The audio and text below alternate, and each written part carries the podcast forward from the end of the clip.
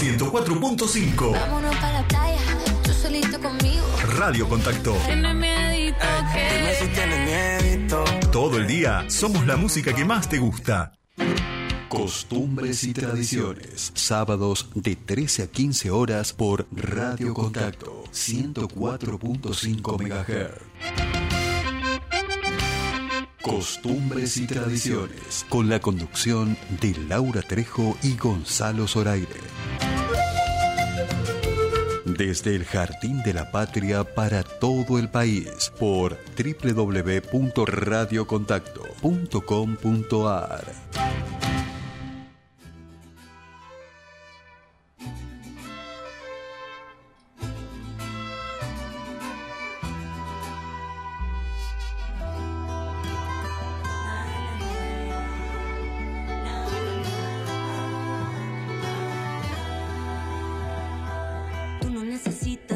la mirada, sé que esa leona bien empoderada, porque eres valiosa tal y como eres, esa fuerza mami lo mejor que tienes.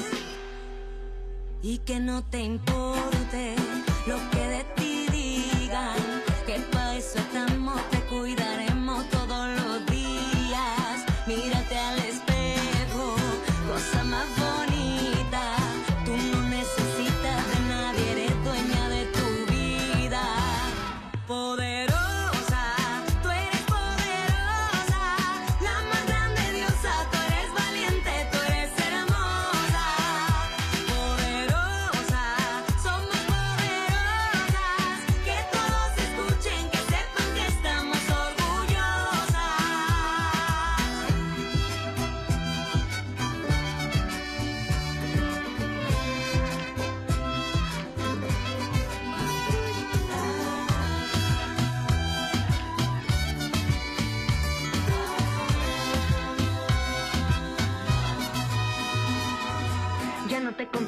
y no te critiques. Cámbiame esa cara, no te quiero triste. Ponte la corona y sal de tu escondite. Aquí estamos todas para aplaudirte. Y que no te importe lo que de ti digan.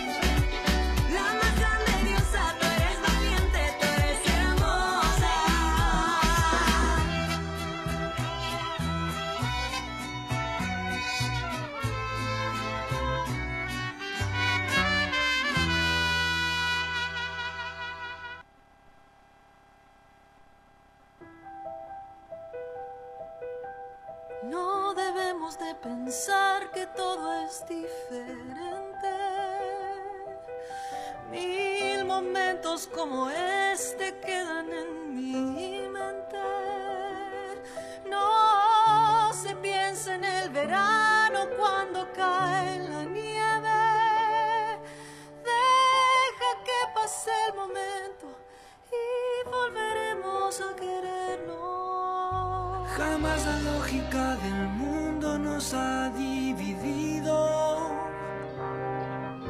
Ni el futuro tan incierto nos ha preocupado. Una vez los dos dijimos hay que separarse. Más deshicimos las maletas antes de emprender.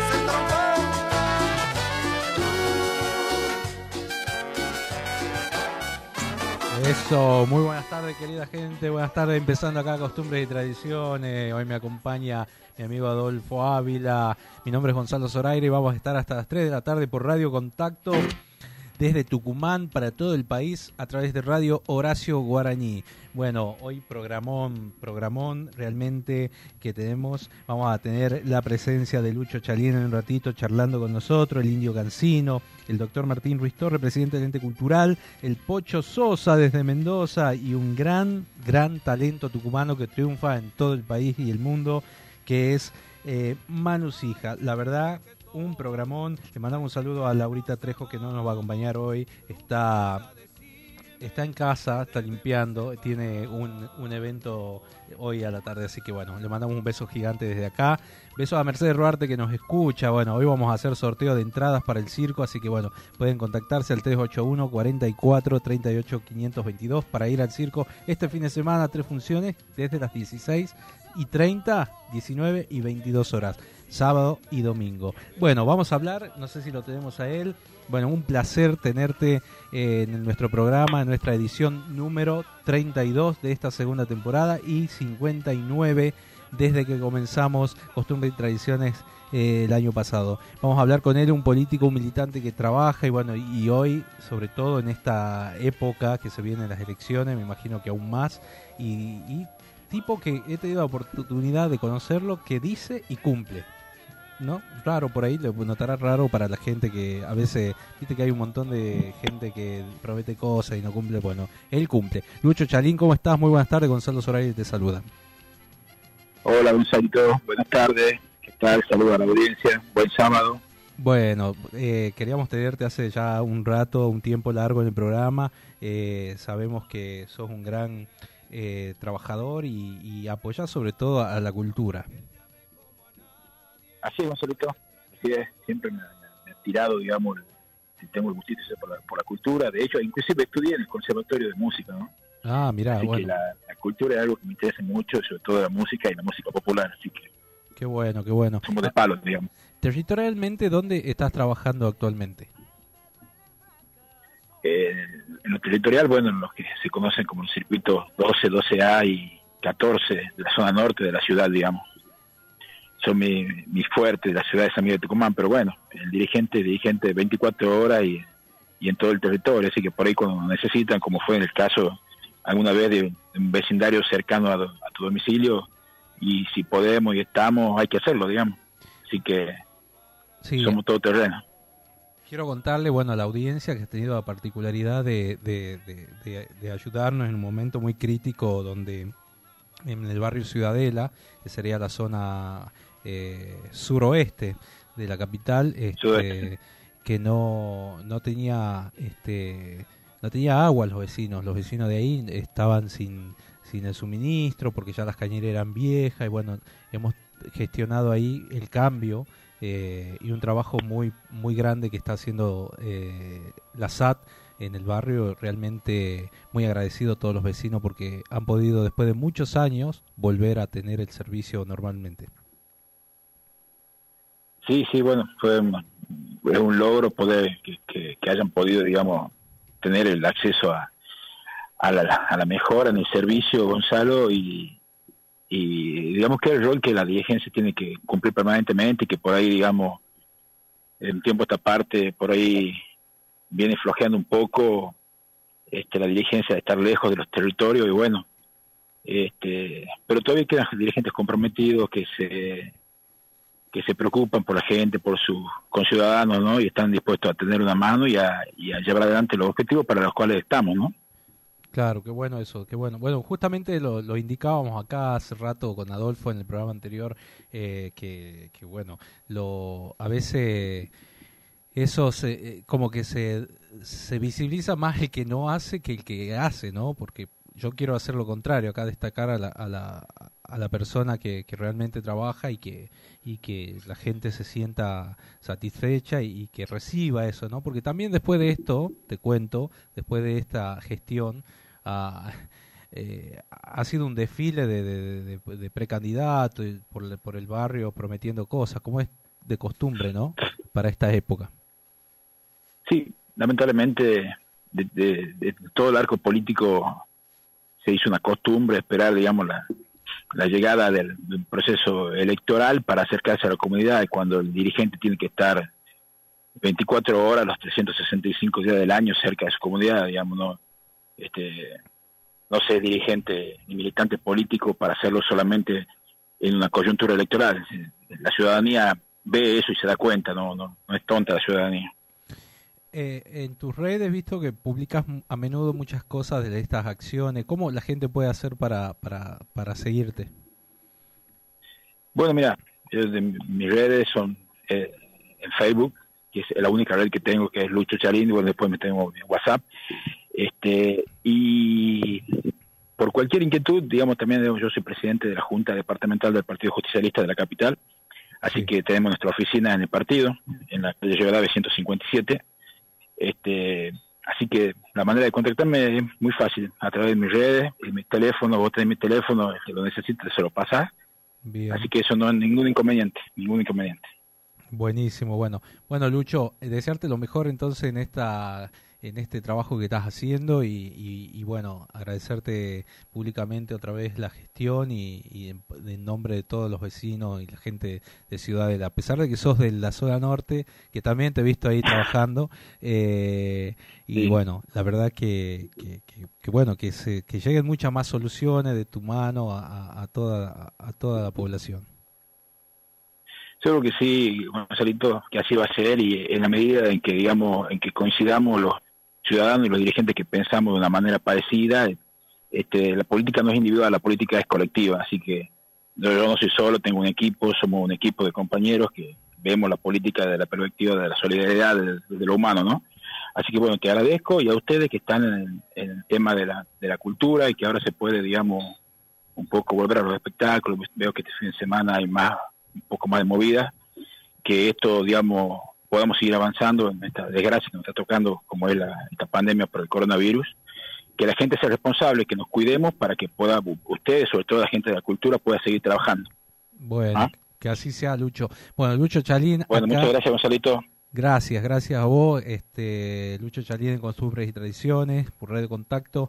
Bueno, la palabra de, de- del dirigente, eh, un trabajador, ¿no? Realmente de, de, de Salmi de Tucumán y queríamos destacarlo acá.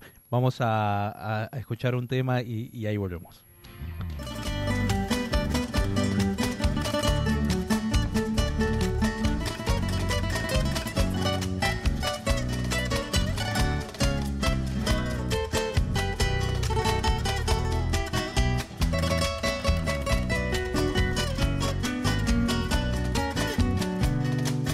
Córdoba, mi amor, como te quiero, porque siempre alzas tu voz cuando otros callan. Porque escuchas cada vez que suena el grito de tu gente y te duele el dolor de lo que pasa.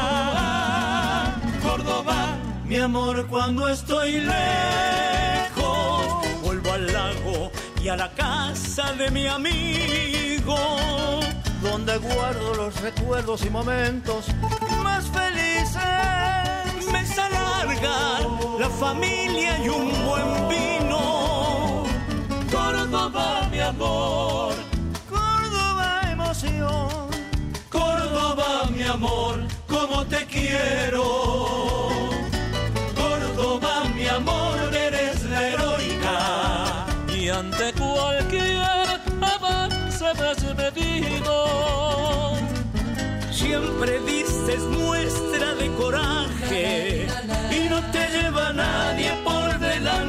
sin sentido.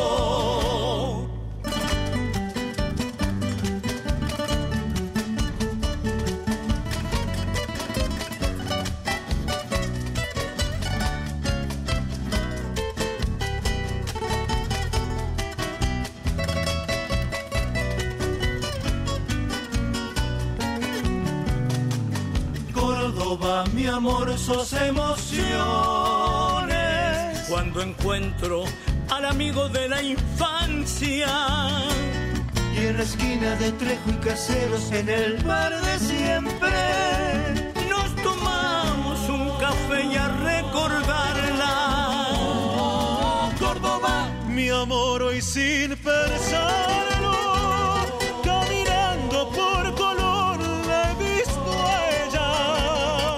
Con quien en la puerta de la iglesia de los capuchinos nos juramos el amor que nunca fuera.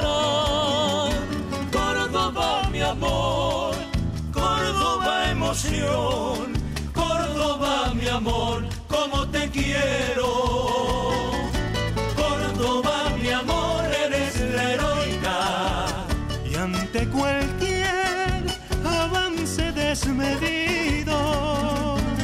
Siempre dices muestra de coraje y no te lleva nadie por delante sin sentido.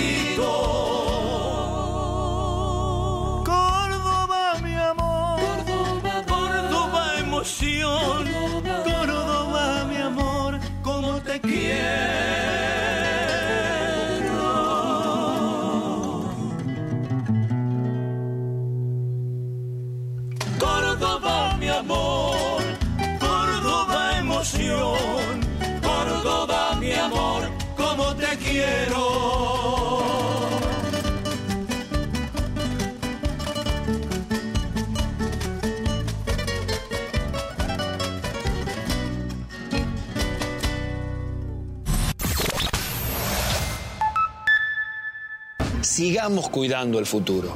Pablo Shedlin, precandidato a senador nacional por Tucumán. Lista 501A. Lealtad peronista. Frente de todos. Espacio cedido por la Dirección Nacional Electoral. ¡Basta de peronismo! Ricardo Bussi, precandidato a senador. Lista 181A. Fuerza Espacio Republicana. cedido por la Dirección Nacional Electoral. Cano, Silvia, Cano, Silvia, Cano, Silvia, Cano, Silvia. José Cano, Silvia Elías, precandidatos a senador nacional y diputada nacional por Tucumán. Cambiemos juntos. Espacio cedido por la Dirección Nacional Electoral. Nos unimos contra el ajuste y el FMI. En Tucumán, Martín Correa, Gabriela Gramajo, precandidatos a senadores nacionales. Lista 1A, Unidad de la Izquierda, Frente de Izquierda Unidad. Empezamos la vacunación de los jóvenes de 12 a 17 años. Felicitarla a la doctora Chala. Es una vacuna ARN, la vacuna moderna. Son niños que tienen alguna comorbilidad. Eso traía bastante inquietud y ansiedad en los padres, con justa razón, lo digo como madre. La gestión es lo nuestro. Nuestra mejor campaña es atender bien a la gente, atender bien en los hospitales, seguir con este programa de vacunación. Bueno, hay que seguir y redoblar los esfuerzos y sobre todo seguir trabajando en todo lo que es la prevención. Gobierno de Tucumán. Gobernador Juan Mansur. Construyendo futuro. Hey vos, ¿te de los beneficios de elegir personal prepago? Escuchate esta. Con tu recarga de 350 pesos, tenés por 30 días 2 gigas, uno para navegar y otro exclusivo para redes sociales y videos. Vas a poder mirar stories, tutoriales y navegar con todo. Además, llamadas ilimitadas a cualquier compañía para hablar hasta quedarte sin tema y WhatsApp gratis. Obvio, conseguí tu chip prepago. Personal. Más información en personal.com.ar barra tienda barra. En la web, radiocontacto.com.ar. La música es tuya.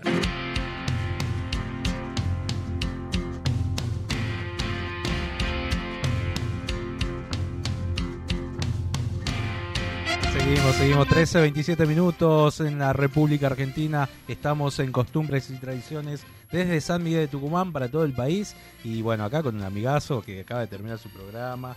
¿Cómo te escucha la gente, no? Apa- Aparte vos lo transmitís por las redes, por... eh, ¿Cómo estás, Adolfo Ávila? Bienvenido. ¿Cómo te va, Gonzalito? Bueno, en cierta forma, bueno, eh, recién termino de comer. Gracias por almorzando con Zoraire. claro, acá estábamos en la mesa de Zoraire. A mí no me, no gusta porque estamos comiendo con la Laura y no me gusta transmitir en vivo porque salimos así con la boca llena. La, la Laura parece que está coqueando a veces, ¿viste? Y dice, para, para, no me dé micrófono. Sí, yo, yo una vez una vez experimenté, una vez, porque resulta ser que siempre tengo el programa, digamos, de Somos lo que somos, eh, un tiempito antes de ellos, digamos, y resulta ser de que eh, le invité un, un plato de empanadas, recuerdo, y ellos estaban al aire. Yo no sé cómo hacían, pero ellos transmitían y Y comían, mandábamos transmitían. música, hablábamos. Cuando hablo yo, porque la Laura está comiendo, ella. o Viceversa. revés. Sí. Ah, sí. Nos, nos llevamos muy bien. Por Bueno. Los kilos de más, bueno, es por eso. Bueno, también. es, eh, Ahora come el operador. Ah, no, riquísima la comida de Callar. No dijimos, Franco, nos acompaña acá Franquito. Bueno, gracias ahí por, Sí, por estar. agradezco, Y le mandamos un saludo a Gustavo Morán que se está recuperando. Bueno, un abrazo muy grande. Eh, ¿Y cómo, cómo llevas con el programa? ¿Volviendo? ¿Has vuelto al ruedo? Te llevas muy bien con la radio, ¿no? ¿Qué preferís, radio o televisión? Mira, te digo la verdad, eh, son dos mundos distintos. Totalmente. Dos mundos distintos. Eh, estoy trayendo, estoy trayendo una plataforma. No, no te digo que, que he descubierto unas cosas. O sea, el streaming hace mucho tiempo que está. Eh, la fusión, digamos, en cierta forma, hacer radio y televisión hace tiempo que está. Pero este, es dar una vuelta de rosca a lo que ya está. ¿Me entendés? O sea, en cierta forma eh, es agarrar, nosotros hacemos streaming de nuestros programas y es temático y muchas veces vamos, digamos, a los diferentes lugares, llámese de bares, llámese de lugares. Por ejemplo, ahora no estoy haciendo mucho por el tema de que trabajo, digamos, con políticos y muchas veces la gente lo conoce y, los tiempos no me dan. Es más, ya enseguida tengo que ir, digamos, al Parque 9 de Julio. Ah, mira. Entonces, este, tengo que laburar de fotógrafo y, y de, de toda parte de prensa. Y bueno, y así, por eso te digo, este, pero eh, a mí me gusta salir, te digo la verdad, me gusta salir, me gusta de charlar con la gente, disfrutar los momentos Mm. eh, que se presentan. Y eso a la misma vez lo plasmamos, digamos, en la radio. Mandamos un audio y le decimos, bueno, estamos de, estamos transmitiendo directamente de la Casa Histórica, estamos transmitiendo de, de Yerbabuena, estamos transmitiendo, por ejemplo, de ahí, ahora tenemos pendiente, digamos, un trabajo de Terma de Riondo. Y así, y ahora este, eh, en septiembre me voy a Villa Carlos Paz a la fiesta del docente. Qué lindo. No, no te ¿Puede vos? Ah, vamos todavía, vamos, vamos, vamos. Estamos ahí, este, vamos a vivir, digamos, unos días ahí en Villa Carlos Paz, que siempre Córdoba me, me seduce, siempre me, me trata, me da mimos a mí Villa Carlos Paz. ¿Te gusta, no? Te tira. Me, me gusta mucho porque me dio muchas posibilidades. Mm. Además que no es porque sean malos los artistas, sino que es una cuestión, por ejemplo, acá en Tucumán estoy yo tan de paso y allá hacen temporadas. Esa es la gran diferencia. Entonces cuando viene un artista, viene un, qué sé yo, un Jorge Rojas y hace una presentación, llámese en el Alberdi o en algún El eh, Mercedes Sosa, Mercedes el Sosa, tipo viene, está una par de horas y se llega va. y se va. Y entonces no, no, medio, es medio mezquino con la prensa. Entonces no, no en decir no, si ya terminé, si ya para qué, que no, no para qué vaya a hacer radio, si ya tienen, ya son famosos, no, es como decir medio dicen, no, ya no lo necesito. Y eso medio eh, duele un poquito, digamos, a la parte de la prensa tucumana. Claro. Entonces en Villa No, Carlos aparte Paz- los, los tiempos son más cortos. O sea, Totalmente, Es como claro. que no, no. Y ahora con el tema de la epidemia, o sea, de COVID, este, yo lo entiendo. Yo lo entiendo, digamos, que el productor que lo tiene que cuidar y poner una burbuja al artista porque Totalmente. eh, pierde, pero no te das una idea. de que el riesgo que es el riesgo está estás arriesgando tu vida hoy hoy a hacer un, espe- un show. Llámese de tu vida y, y hacerle sacás, digamos, en segundo término, digamos, la cuestión económica que está bastante complicado. Mira, el año pasado que te convenía quedarte en la casa mirando Netflix o, o la tele eh, antes de salir a hacer una gira, Sí. porque los costos no te daban. A, a veces hay artistas que lo hacían por puro gusto y, y terminaban pagando para actuar ellos mismos, los que tenían la posibilidad.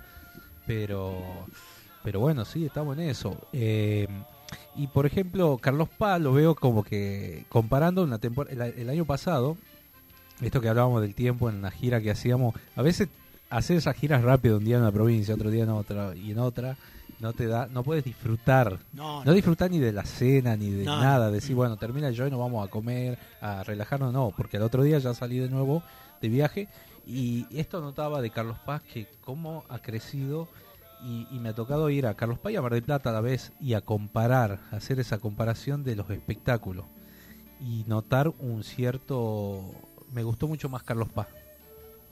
Sí, no. En la temporada esta de 2020, ¿no? La última. Sí, sí, sí. Este, son do- dos cosas distintas. Eh, Villa Carlos Paz, digamos, Córdoba en sí viene trabajando muy bien en la parte turística. Eh, ellos invierten, invierten, porque no es que gastan, invierten en artistas, en show, en espectáculos masivos, donde le suma mucho el turismo y que le devuelve, no le devuelve esa plata que invirtieron, le devuelve el triple. Entonces son un poquito más inteligentes que nosotros, ¿entendés? y que, y que, bueno, por ejemplo, yo extraño de que para mí sería fabuloso tener, digamos, un teatro en, en Tafí del Valle. Un ejemplo. ¿Mm? Sí, no, Nuestra bueno. villa te- te- veraniega, nuestra vedette no tiene, digamos, no, no, no lo lleva a eso a explotar. Sabes que tiene un teatro San Pedro de Colalao, pero bueno, la, la- eh, a veces la gente que, que- que le da, digamos, eh, eso tiene que ser un compromiso, por lo menos con los locales.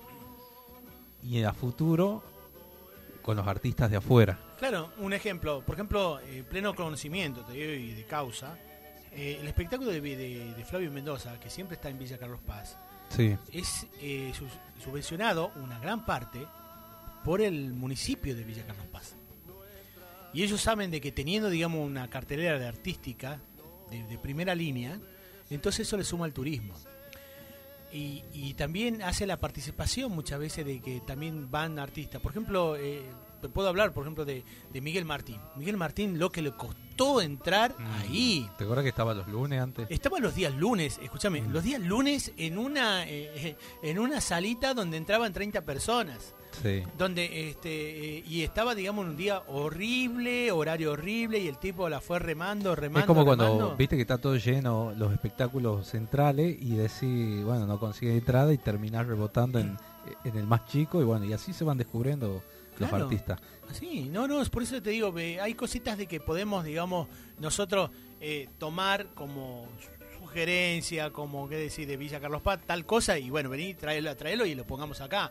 Y bueno, eso, eso, eso es lo que pasa, digamos, en Tucumán. Y bueno, ¿y para qué hablar del streaming? Sí, yo te, es otra página, ¿no? Estoy dando la vuelta a la página que los artistas dijeron, bueno, hagamos streaming.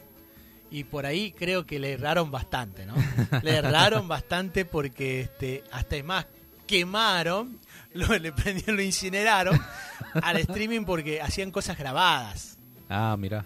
Claro, o sea, decía, bueno, ojo, que no están estafando, porque vamos a, vamos a la cuestión conceptual. Vos pones streaming y dice contenido audiovisual grabado o en vivo y en directo. O sea, te da las dos partes. Claro. O sea, la gente, los artistas vendían por streaming. Y resulta ser que era una cuestión grabada y que vos lo podías ver en YouTube. o sea, ¿me ¿entendés? Sí, O sea, sí, sí, es muy, eh, hay cosas que se han hecho. Eh, Se Drex- probaron, está Drex- Drexler, por ejemplo, hizo una cosa muy, muy linda. eh, una experiencia, porque ahora se le dice experiencia, no se dice espectáculo. eh, de llevar gente a un lugar. eh, Arjona hizo en un castillo, viste que se armó un lío Sí. porque eh, por el tema de publicitario, que por qué publicitaron en un recital de Arjona y demás. La- el país se tiene que mostrar, me parece. Obvio. Eh, más acertado que 200.000, no sé cuántas entradas vendió, te vean en, eh, sin moverte, sin ir a una feria, porque a veces tienen que estar una semana en una feria viajando, gastando en pasaje de avión, Claro. con lo que cuestan ahora. Eh, bueno, esa experiencia, por ejemplo, de, de- Arjona, de, de- de grabar en un castillo iluminado con velas y mirar por streaming, la verdad que estaba muy bueno la idea. Sí, no, no, no, Por más que te guste, no, a mí no me gusta, pero eh, la, esa puesta en idea, escena esa puesta en escena impresionante. Bueno, no todo sucedió así para ahí ahí tenía que ver mucho la este las ideas de cada persona para poder llevarla a cabo y, y que también al público le guste, ¿no? No, está- y el internet que a veces nos llega a ciertos lugares. Eh, ese es otro tema. Por ejemplo, este, a mí me gusta, digamos, toda la, parte de streaming. Es más, eh, trabajo en eso y me gusta, digamos, siempre indagar, indagar y ver y ver. Vos podés llevar el mejor equipo y el 90% se llama el señor Internet. Sí. Y nosotros, o sea, y para el colmo, Argentina, y le- no le pasó, digamos, a Adolfo Ávila, le pasó a grandes empresas, por ejemplo, que de, de Valeria Lynch. Ah, ¿te acordás que se armó ahí, se peleó con, con Patricia Sosa? pelote, ¿me entendés? Semejante pelote que se armó, digamos, con todo el streaming, que se cortó, porque ¿qué pasa? Nuestra Argentina no está pre- pre- preparada para una plataforma tan grande que puedan llegar a vender tanta cantidad de, de, de boletos, o de cierta forma, boletos Ahí tiene que ver también la, la- este, esto de, de- de hacer mejor las cosas, ¿no? Porque estas grandes empresas, yo tengo la misma compañía, tengo una compañía que está también en un país vecino y una vez fuimos de gira y cómo puede ser que el país vecino la velocidad que tiene Sí. y acá no. Entonces eh, tiene que ver con, con exigir también un poco más para para que podamos tener un mejor servicio, ¿no? Ahí Sí. le, ma- le mando un saludo a Laura Trejo que nos va escuchando. Ah, Lo bien. lleva Lauti enfermito, bueno, un beso grande que se También recupere. Me, sumo al saludo de, de Laurita, bueno, siempre... siempre- Estamos con, a- con Adolfo Ávila, te mando un saludo, Laurita. Contamos nuestras intimidades. El otro, el otro día decía que, hablando con la Paola Aria, que nos Ah, dice sí. la Pau, nos da ahí consejos, ¿no? Consejos eh, de relaciones, de, de experiencia, y, y- y salió el tema de, de, de- de- de la, de las gorriadas. sí, ¿viste? Y una palabra que dijo la, la, la Trejo dice que, que, que la han tordeado. Espero que, que no sé qué, qué será eso, pero usted sabe. Perdón, ¿a quién? ¿A quién la tordearon? Porque A, es- ella- a ella, pobre. ¿A, a quién? ¿A, la- Laurita Eh. o, a, o a Paola? A, las dos. A las dos. a las dos. Le mandamos un saludo acá directamente también a Paulita que siempre, bueno, eh, eh, a mí me encanta, me encanta de cierta forma. No, no, pero me- me- imagínate lo que está largando. Está largando un paparazzi Laurita ahí. No, Ah. lo dijo, está grabada. La gente que la quiere escuchar, escuche el programa en Dijo que está tordeada. Ah, la miércoles. Bueno, habría, habría- habría que ver, digamos, qué, qué significa la palabra tordear por tordeada para ella. Sí. ¿No? Porque también, o sea, eh, qué sé yo, amarrada. eh, es muy subjetivo. Es como decir vela y no sabes si es vela de un barco o la vela de cera. Claro. ¿Me Es muy para, subjetivo. es para analizar. A, Es para. Lo dejo a su criterio. así como se dice. Bueno, ¿qué día te pueden escuchar, Adolfo? Contarle a la audiencia. Bueno, a través de los tenés, estás en YouTube, en Instagram, en todos lados. Bien, bueno, los días sábados estamos de 11 a 13, digamos, estamos transmitiendo acá por Radio Contacto a la 104.5 del dial.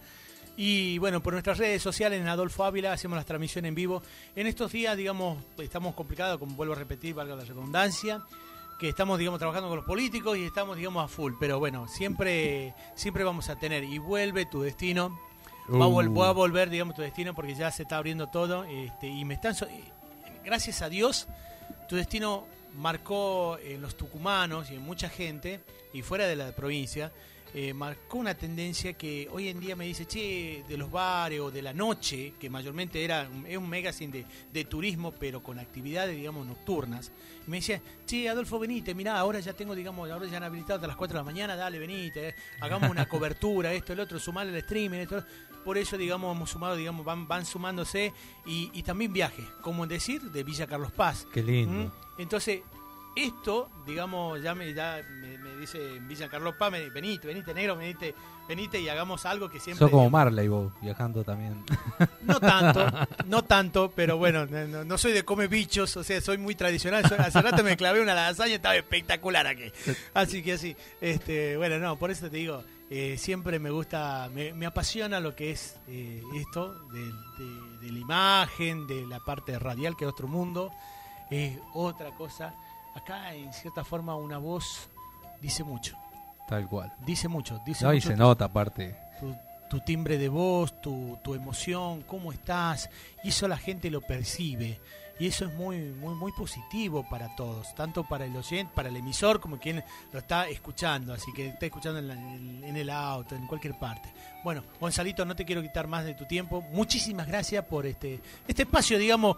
eh, hace rato tuvimos un soraire íntimo y bueno, lo mío siempre un poco, digamos, de, lo- de los que hacen. También íntimo, la devolución ahí. Bueno, un feliz cumpleaños a la ciudad de Montero, que está Uh. cumpliendo 265 años de su fundación. Ahí nos lo dice Mario Álvarez Quiroga, que le mandamos un abrazo grande, que está en Buenos Aires, escuchando la radio. Noralía Villafañe, beso grande, amiga, que está presentando el disco eh, Latinoamérica en mi canto. Ya está en YouTube, pueden escucharlo ahí. Juan Pablo Lazarte de la Zapada, que hace días re- estrenaron con nuevo integrante. Eres todo para mí, una nueva canción. Está en las plataformas digitales, en Spotify ahí.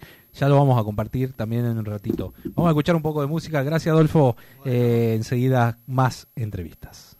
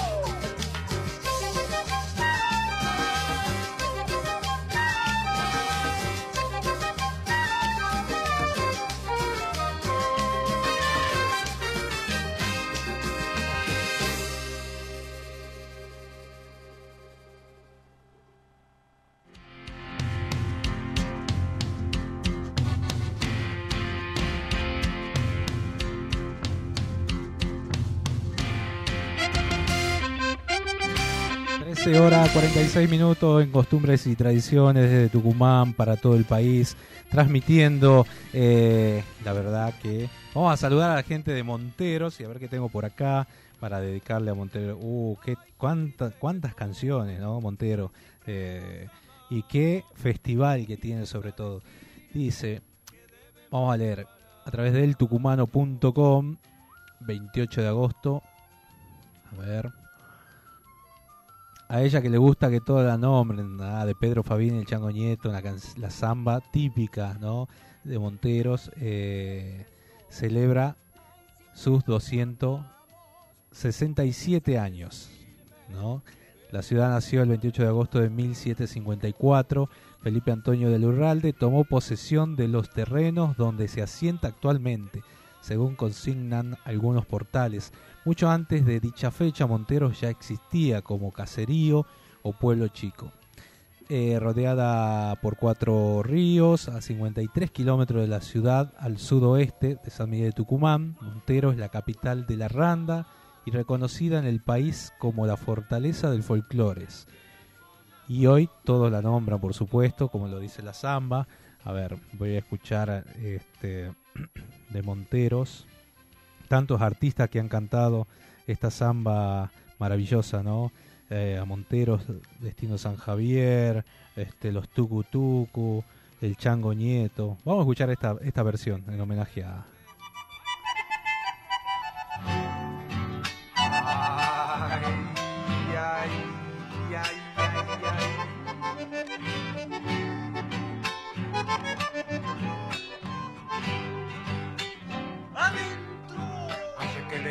que todos la nombren con una guitarra y un bombo legüero.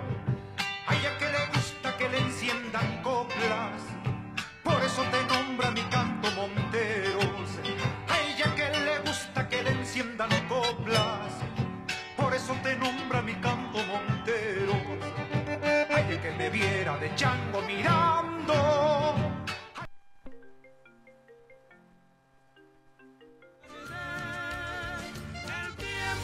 pasó para los dos.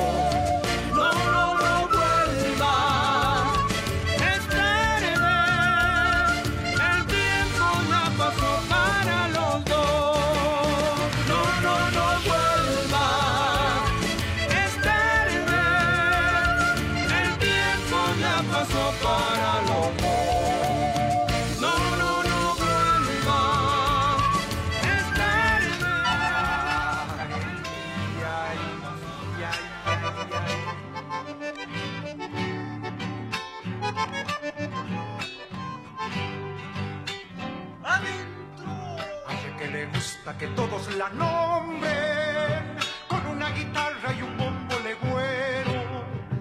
A ella que le gusta que le enciendan coplas, por eso te nombra mi canto Monteros. A ella que le gusta que le enciendan coplas, por eso te nombra mi canto Monteros. A ella que me viera de chango mirando al ingenio tibio corazón de hierro.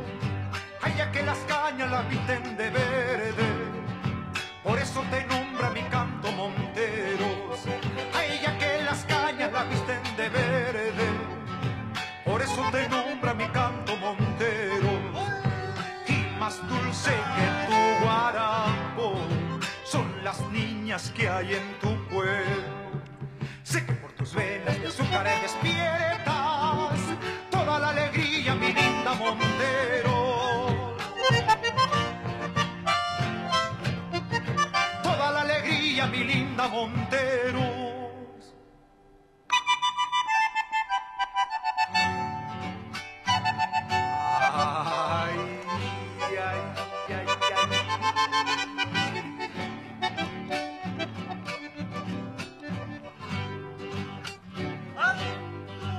Ay, aquel poeta la vio tempranera, tarareando duendes de vinos pateros, y dejó en tu cielo la rosa galana.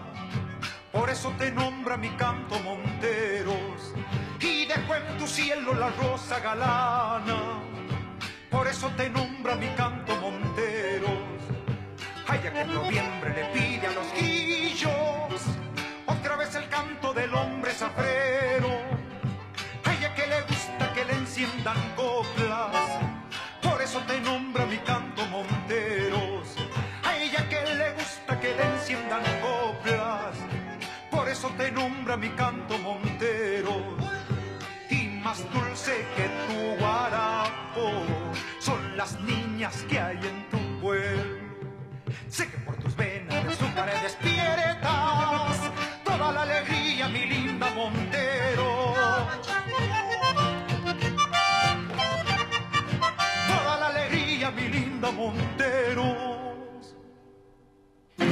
Costumbres y tradiciones. Sábados de 13 a 15 horas por Radio Horacio Guaraní.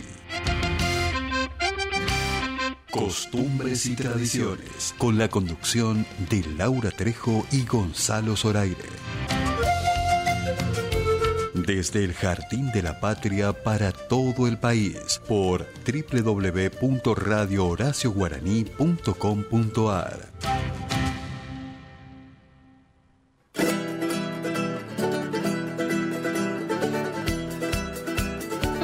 13.52 minutos en la República Argentina. Estamos en Costumbres y Tradiciones por Radio Contacto 104.5 y para el país en duplex por Radio Horacio Guaraní. Bueno, vamos a, charlar con un amigo, bueno, él es de acá, de San Miguel de Tucumán y bueno, ha tenido, es un gran autor, un gran autor, cancionista, nacido acá en Tucumán, interpretó canciones eh, propias y de terceros, grabó, produjo este, varias ediciones discográficas. Y bueno, y estamos con él. Bienvenido el indio cancino a Costumbre y Tradiciones. Gonzalo Zoraire te saluda. Hola Gonzalo, ¿cómo te va? Bueno, el gusto de escuchar, el saludo a toda la audiencia hermosa esa que tenés. Así que bueno, acá feliz, feliz este, en este día de sol maravilloso. Qué bueno, qué bueno. Sé que sos un gran laburante de la cultura y también estás este, produciendo para lo que va a ser el septiembre musical, ¿no? Eh, bueno, no sé si, si gran laburante, pero le, le pongo esmero. Le pones ganas. Este, sí, estamos trabajando bastante con el tema del septiembre, trabajando sobre todo a la par de, de mis colegas cantautores, eh, para, bueno, para producir material justamente que se va a difundir y para, y para tratar de fortalecer un poquito la escena de la música en general y en particular de la música de los cantautores en, en- acá en Tucumán, después de un, de un año y medio de, bueno, de, de bas- bastantes complicaciones, ¿no? de la, de la pandemia esta que sí, nos trajo dolores de cabeza más de uno. Eh, bueno, Claro que sí. ¿qué, qué, qué es lo que eh, desde tu... ¿Desde qué edad empezaste con el tema de, de la música? ¿Empezaste con folclore? Eh, eh, no, empecé de, empecé de chiquito, digamos. Me parece que con la música pasa con los libros Sí. eh, o con la literatura, quiero decir, que uno, eh, eh, el escritor eh, empieza su, su tarea de literaria cuando, cuando comienza a leer. Claro. Y, y yo de chiquito escuchaba música, y mucha música. Y eso, la emoción eh, personal cuando escuchaba música surge desde muy pequeño. Eh, ¿Escuchabas un, eh, y quizás en los 10 años este, eso se convirtió en, en, en poder transformarlo a través de la guitarra y de cantar, digamos, acompañándome con guitarra. Pero la música siempre siempre ha formado parte de mi, de mi forma de comunicarme emocionalmente. ¿Había algún referente más que otro que sea, digamos, tu como tu motor? Y, mm, y lo que pasa que, que los referentes también tienen que ver con las etapas de cada uno. Mira, yo siempre, eh, cuando hablamos de, cuando se habla mucho de identidad y yo suelo decir que, no- que, que por lo menos desde mi experiencia, mis identidades se han ido conformando de distintas maneras. Y hay una identidad eh, generacional claramente ligada al rock. Sí. eh, claramente ligada al rock y, y en particular con el, el llamado rock nacional.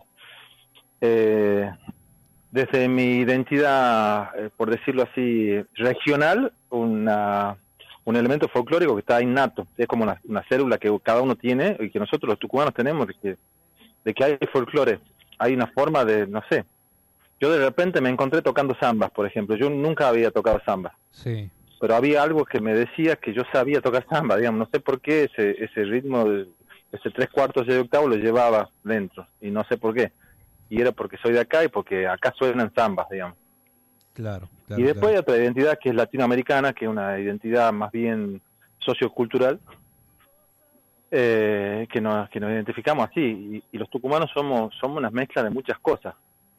Y creo que ese es el elemento, me parece, clave de- para definir la identidad tucumana, que somos esas cosas que somos esas mezclas de, de muchas, muchísimas vertientes. Y una, y digamos, esas muchas vertientes son todas las corrientes del pensamiento latinoamericano. Entonces me encontré con, en cada etapa con distintos referentes.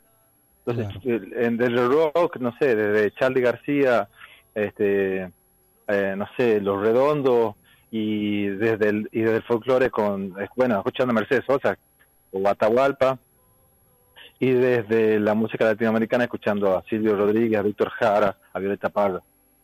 Así que todo eso forma parte. Forma parte de esta combinación que, bueno, Sí. que hace que, que, que, que- que exista también el indio cancino, ¿no? Como, como un artista de, en este colectivo de, de cantautores. Sí, exactamente. Son, son todas esas cosas. No sé cuál es, cuál es más, cuál lleva más y cuál lleva menos, pero son todas esas cosas. Está bueno, está bueno. Tengo- Y contame la, la Promise Band, este, este proyecto que... que- Hola. Bueno, ahí estábamos hablando con el Indio Cancino, un cantautor tucumano. Este, vamos a intentar retomar la, la- la comunicación. Vamos a compartir algo para toda la audiencia de, de- Tucumán y de Argentina para que conozcan un poco acerca de este artista.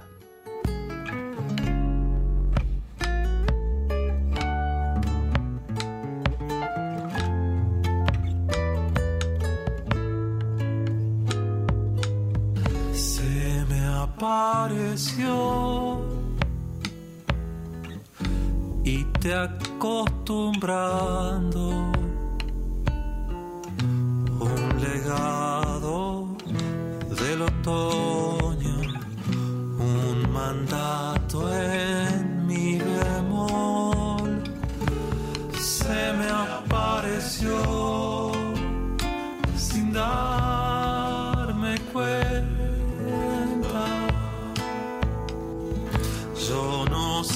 cantar, solo sé esta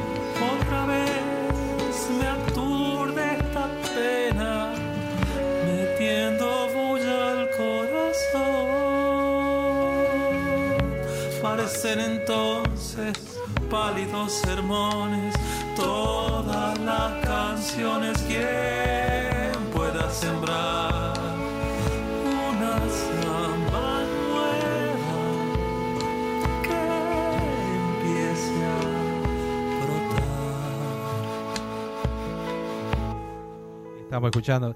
Bueno, eh, disfrutando de tu música indio, eh, ¿cómo, cómo se llama esta canción?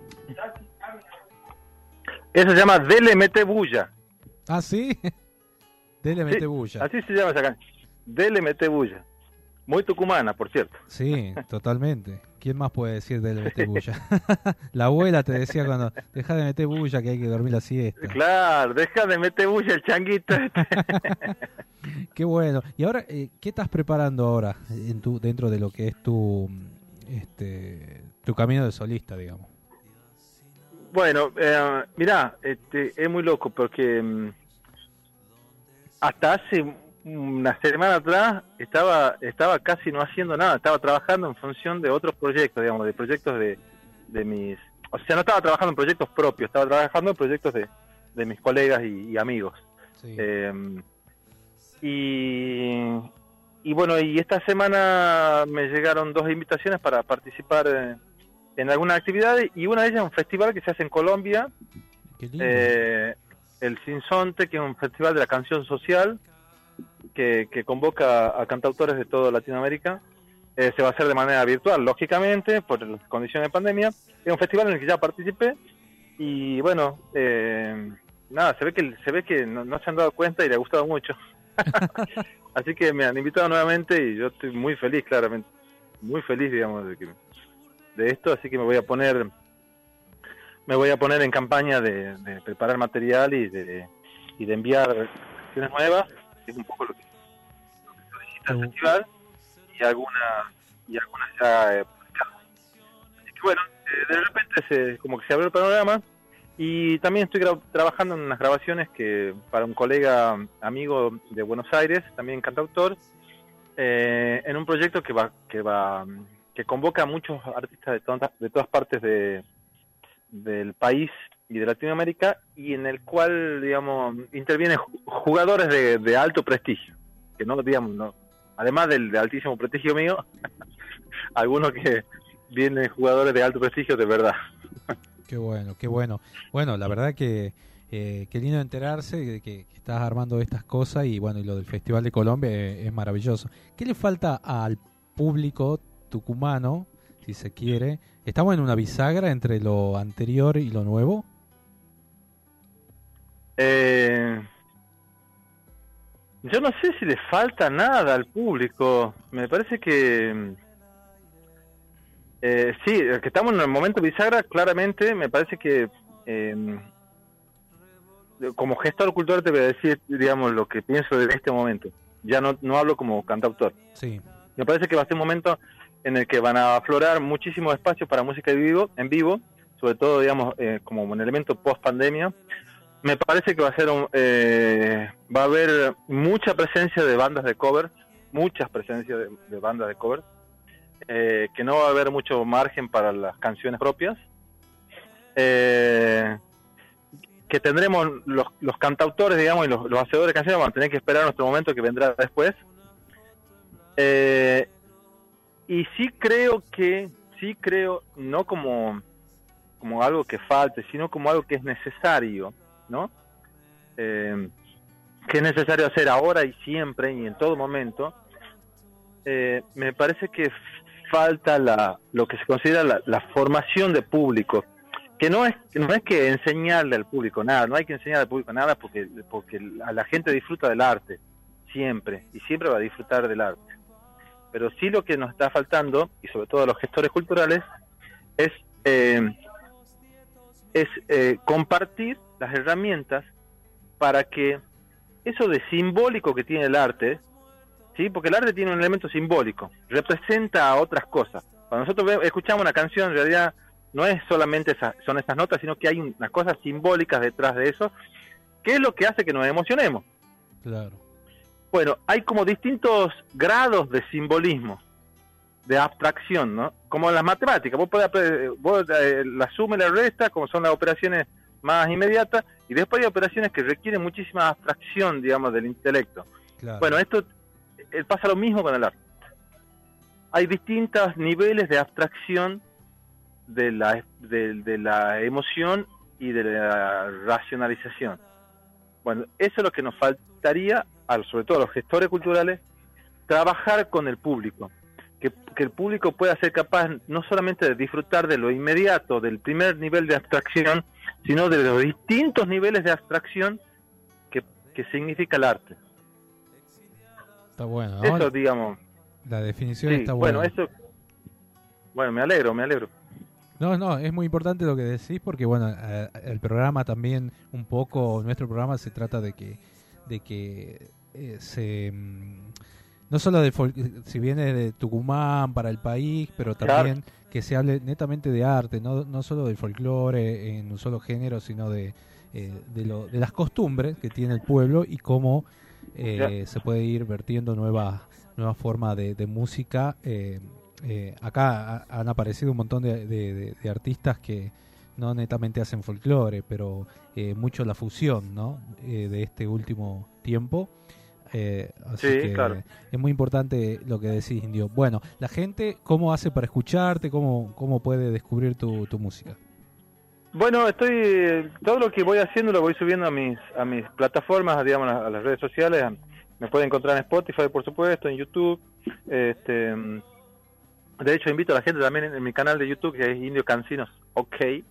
Hay hasta videos de sobre sobre cómo hacer eh, trámites de derecho de autor, que forman parte de, este- de esta de esta pata de gestor que que me gusta hacer.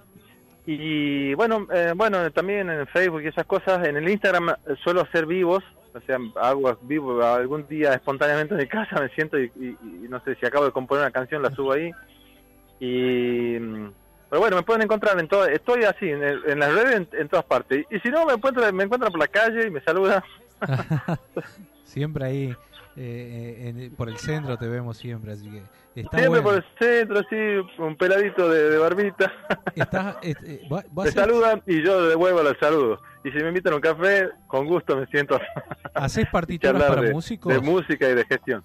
Eh, ¿Haces partituras también para, para los colegas, para, para Sí, sí, claro, claro, claro. claro, Ahí está, ahí está, porque sabes que mucha gente me pregunta si de dónde consigue gente que le haga las partituras. Bueno, ya te voy a recomendar ahí, así que eso es muy, muy. Bueno, claro, y hay y, y déjame decirte que hay, hay varios colegas también que lo hacen, lo hacen súper bien. Estoy hablando del caso de Germán Paz o Quique Yance, y, y en este momento no me acuerdo más, pero hay muchos más y son todos son todos súper recomendables eh, mis colegas hacedores de partituras, así que Perfecto, perfecto.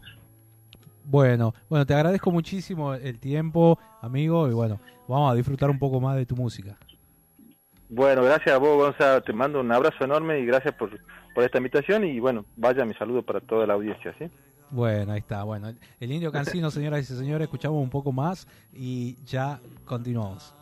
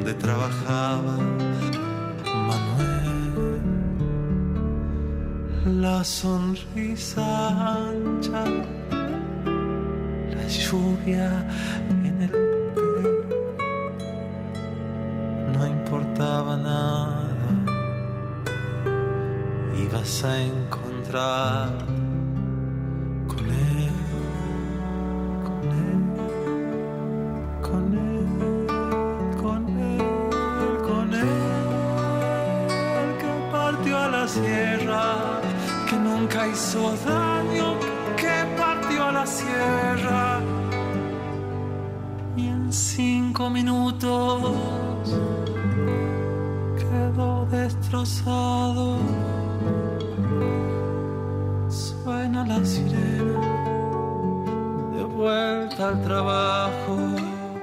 Muchos no volvieron.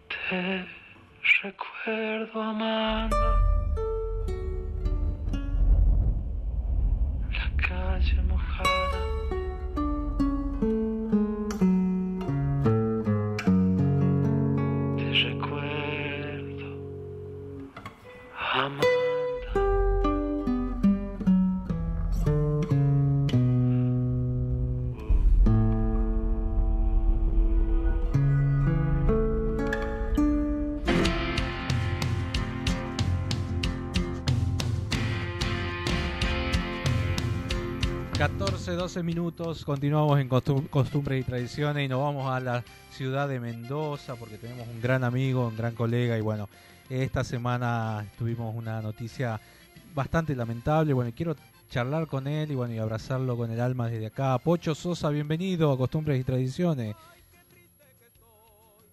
Hola, ¿cómo les va, chicos?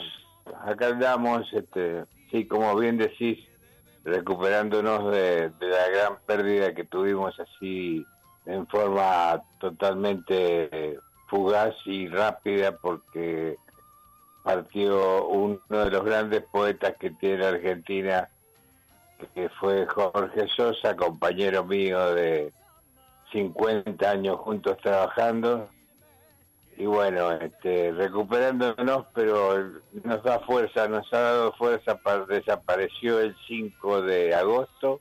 Sí. y nos ha dado fuerza para, para continuar y, y seguir, seguir la lucha que empezamos algún día, pero eh, trataré de continuar con, con sus poesías que son inmensamente hermosas y muchísima poesía, mucha, mucha poesía. Sí, realmente ha sido una, una noticia que nos entristeció, no podemos creerlo cuando llegó a, a media, casi de cerca del mediodía, nos enteramos acá en Tucumán y, y bueno, obviamente eh, me acuerdo cuando compartíamos ahí la última vez que visité Mendoza, ya hace un par de años, una noche tuya con él en, en un en un bodegón ahí en Mendoza. Ah, sí, me acuerdo. ¿Te Sí, acor- en la calle, en la calle de San Juan, me acuerdo, Gonzalito. Sí, fue, ahí. fue una noche mágica Sí, porque recuerdo. aparte... Lo era- fuimos a ver a él justamente. Claro, claro, y, y después subiste al escenario y bueno, y compartieron. Yo filmé algunas cosas, creo que lo subí a mi canal de YouTube eh, de esa noche inolvidable.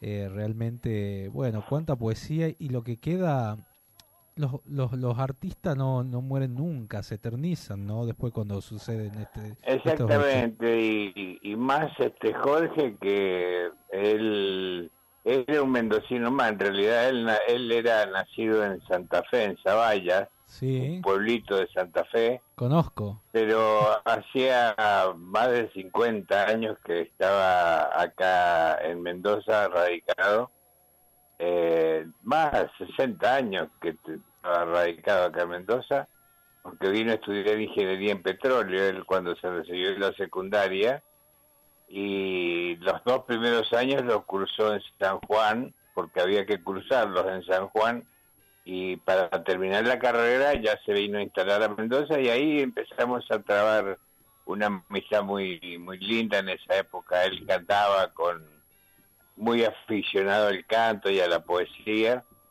Entró, tuvo la suerte de entrar al coro, al coro de la Universidad Nacional de Cuyo y bueno, ahí empezó nuestra amistad con entre poesía y canto y la unión de otro gran músico, otro gran prócer de Mendoza que es Damián Sánchez, ¿no? Claro, claro, claro, claro.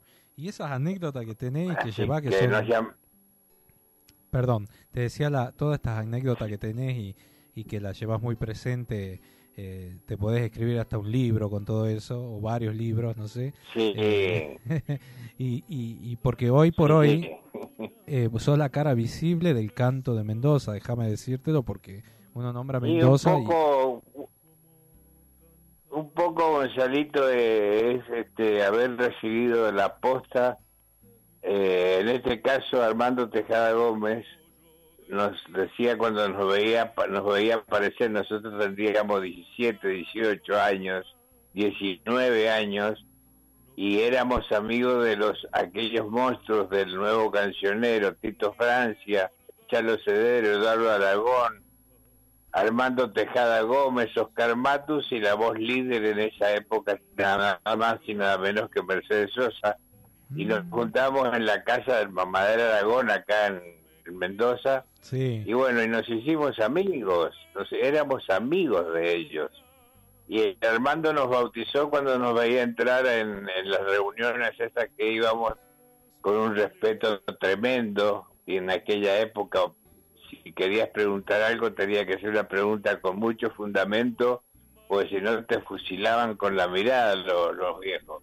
Claro. Y, y bueno, este, eh, imagínate ser amigos de ellos, fue un privilegio que tuvimos y, y Jorge, tanto Jorge como, como, Damián recibieron esa posta y también hicieron este cosas muy muy importantes como Hermano Dame tu mano, canción para el fusil y la flor que se los grabó Mercedes Sosa. Sí. Y el otoño en Mendoza, que ya es el, el otoño en Mendoza, es un himno total, acá en Mendoza lo canta todo el mundo, o sea, está en el año 2000, el, el diario Los Andes, que es el diario más popular de Mendoza, eh, publicó, hizo una encuesta a nivel popular para elegir la canción del siglo.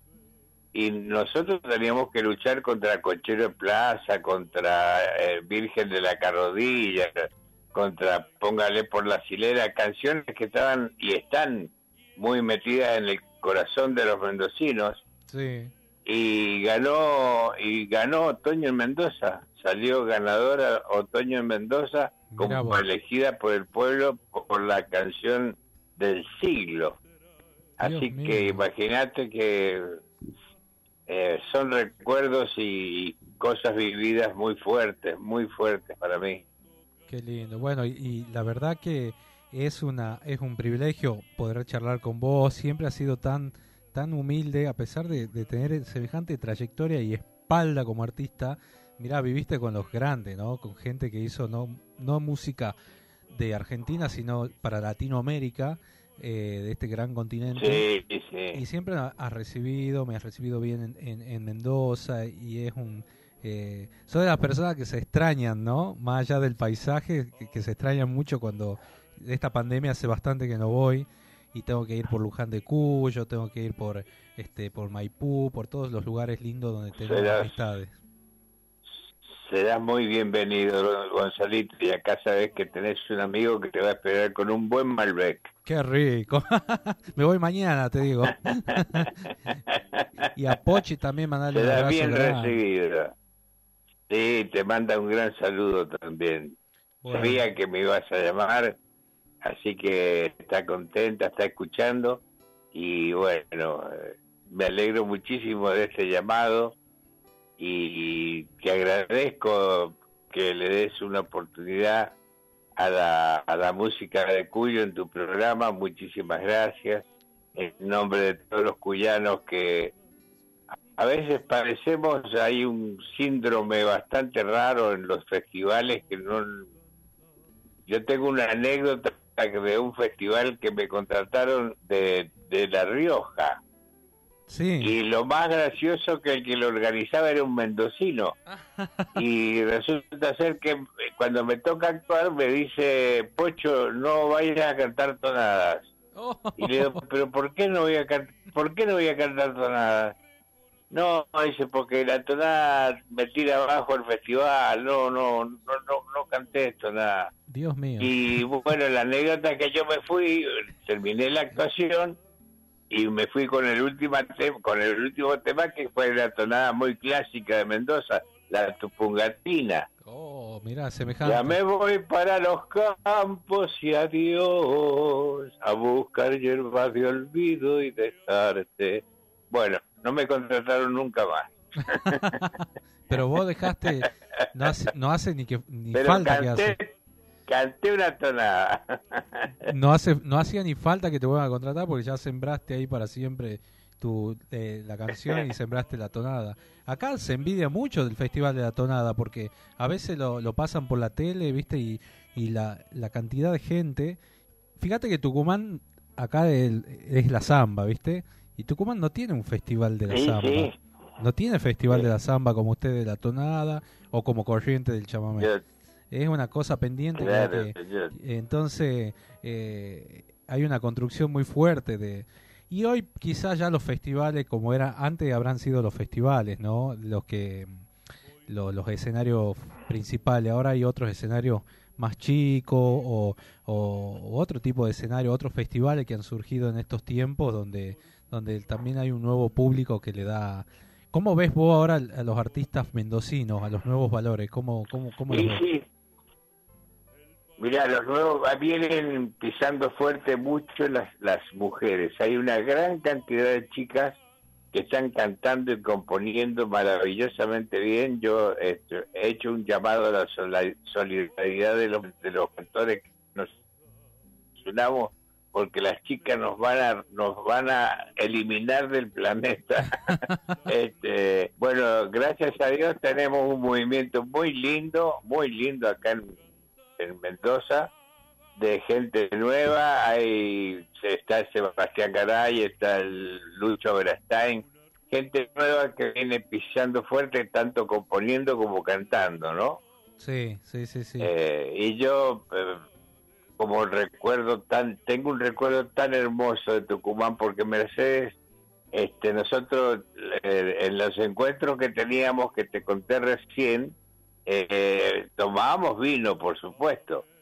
Y ella este después de grabar el otoño en Mendoza me decía te voy a llevar a Tucumán para, para hacerte conocer la limonada vas a ver. Una vez que probé la limonada no vas a probar otra cosa más que la limonada tucumana Mirá vos. y así fue, me llevó a Tucumán, me llevó a Tucumán, me acuerdo de una actuación que hizo en un club y cantamos el- la tonada del viejo amor, me acuerdo, y me llevó a conocer el parque que ustedes tienen por allí, unas locomotoras viejas, este, y me hizo tomar la famosa limonada, qué rico, y bueno, lo recuerdo con tanto amor a, a esa invitación de Mercedes, de, a, a sus pagos tan tan tan porque ella quería que yo conociera la limonada.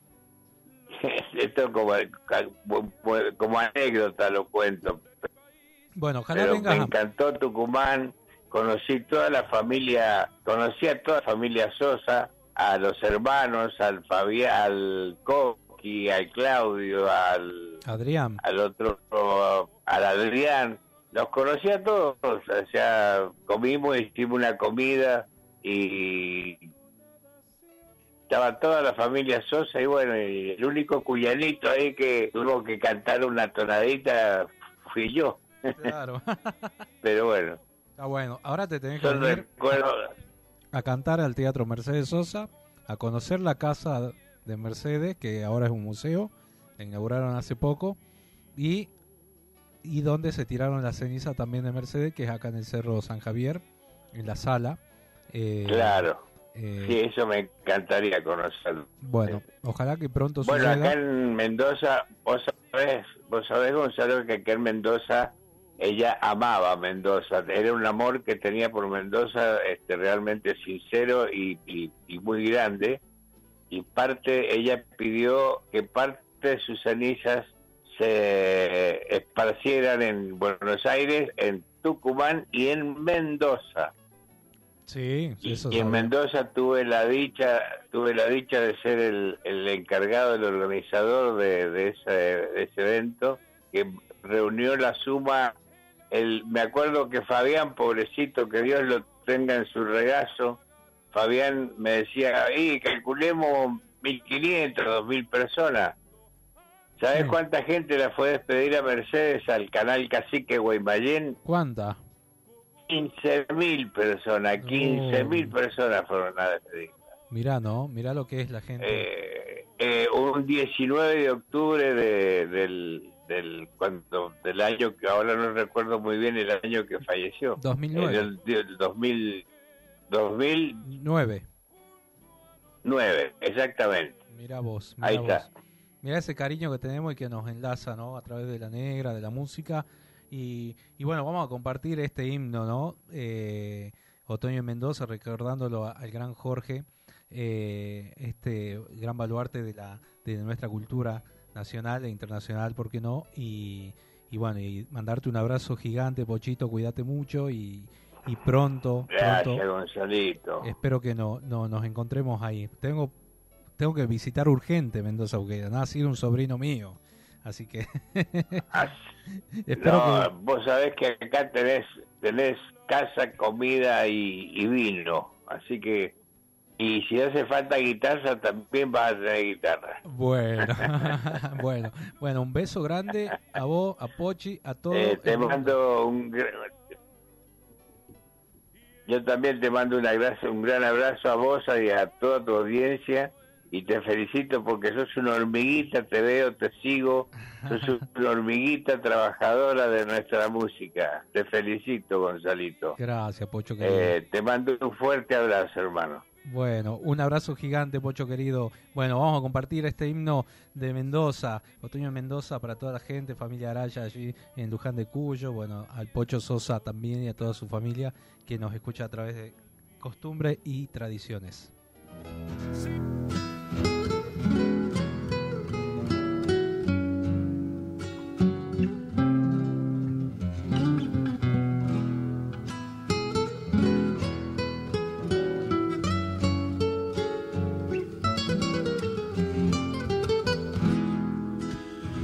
Es lo mismo el otoño en Mendoza, hay que andar con el alma hecha un niño, comprenderle el adiós a las hojas y acostarse en su sueño amarillo.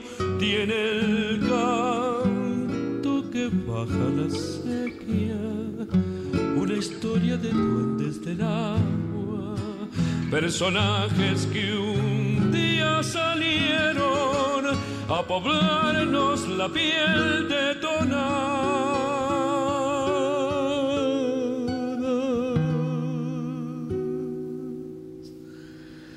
La brisa traviesa se ha puesto a juntar de nubes cansadas de andar. Esta lluvia que empieza en mis ojos no es más que un antojo de la soledad.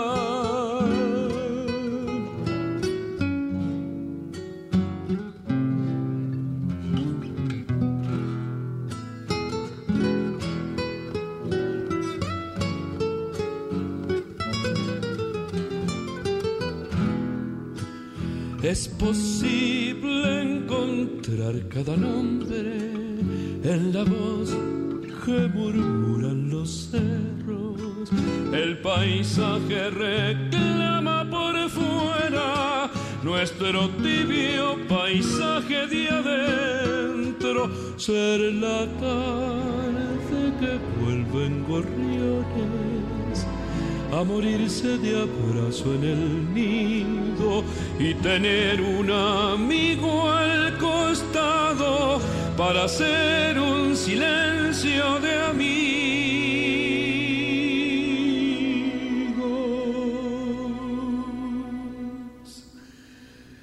La tarde nos dice al llevarse al sol que siempre al recuerdo lo inicia un adiós para quien lo ha vivido en Mendoza. Otoño son cosas que inventó el amor.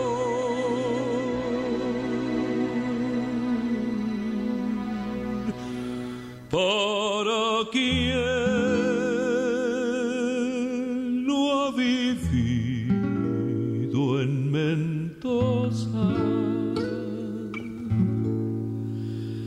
otoño son cosas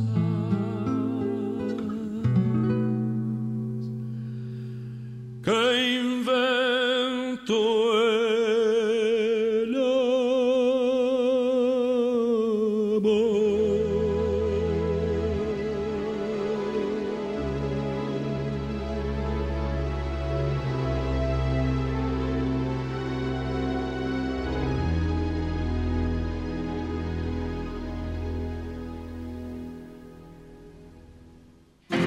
Costumbres y tradiciones. Sábados de 13 a 15 horas por Radio Contacto 104.5 MHz. Costumbres y tradiciones. Con la conducción de Laura Trejo y Gonzalo Zoraire. Desde el Jardín de la Patria para todo el país por www.radiocontacto.com.ar.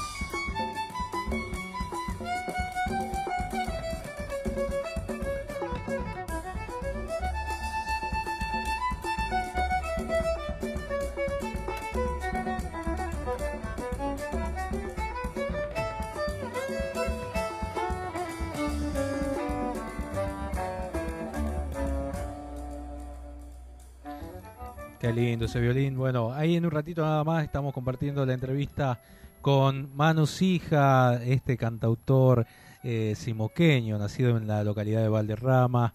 Eh, empezó a tocar a los siete años de edad, eh, gracias al impulso de su padre, ¿no? Se vino a, a los 12 años ya grabó un disco. Se vino a vivir a, Tucumán durante muchos años, integró el grupo Matacos, tocó con un montón de artistas, ¿no? Como músico sesionista, eh, instaló su estudio en Valderrama, uno de los estudios más requeridos, eh, integró la banda de Jorge Rojas eh, durante algún tiempo, grabó con infinidad de, artistas, produjo discos para El Chaqueño, para Soledad, para el mismo Jorge Rojas tocó con Marta Gómez, eh, bueno, y tuvo la particularidad de eh, trascender las fronteras, de, de, de que eh, en Nueva York un reconocido artista, el mejor guitarrista del mundo, lo, consagre, ¿no? La verdad que lo invitó a tocar, bueno, compartieron ahí una tarde, bueno, todo esto vamos a charlar con él en un ratito, nada más. Mientras tanto, quiero recordarle que se viene el 61 de septiembre musical, es un festival internacional de música con shows virtuales y presenciales, a diferencia del año pasado. Va a comenzar en la provincia este próximo viernes 3 de septiembre a las 20 horas. eh, con el coro estable, la orquesta estable de la provincia, eh, en el Teatro San Martín, Avenida Sarmiento 601, con entrada libre y gratuito, eh, cumpliendo el cupo limitado autorizado por el COE. de Tucumán participarán más de 250 grupos, lo que equivale a más de mil artistas independientes, a lo que se sumarán los integrantes de los cuerpos artísticos estables y dependientes del ente cultural. Entre ellos se destacan Martín Páez de la Torre, Quique Yance, Luciana Taglie Piedra, Pietra, perdón, los niños del Latin Jazz, eh, Malamba, Tres Piernas y una Gamba, Estación Experimental, eh, Dúo Il Novo, este, El Faro, eh, Los Cosos del Tango, Mariela Coto, Los Avelinos, Los Juan, eh, José Daona, eh, Roberto Bufo, Mauricio Guzmán, Nilda Chiarello, bueno, una infinidad de artistas que van a estar actuando en este septiembre musical, ya como nombraba, 250 grupos a lo largo y ancho de la provincia, organizado por el ente cultural Tucumán. Eh, en un ratito, bueno, vamos a ver si podemos contar con la palabra del presidente del ente eh, que nos cuente un poco más acerca de este septiembre musical. ¿no? Va a tener modalidad presencial y modalidad virtual donde va a poder eh, ver eh, los programas a través de la Gaceta Play, Canal 11 de CCC, eh, programas especiales de cultura latente los jueves y viernes a las 21 horas.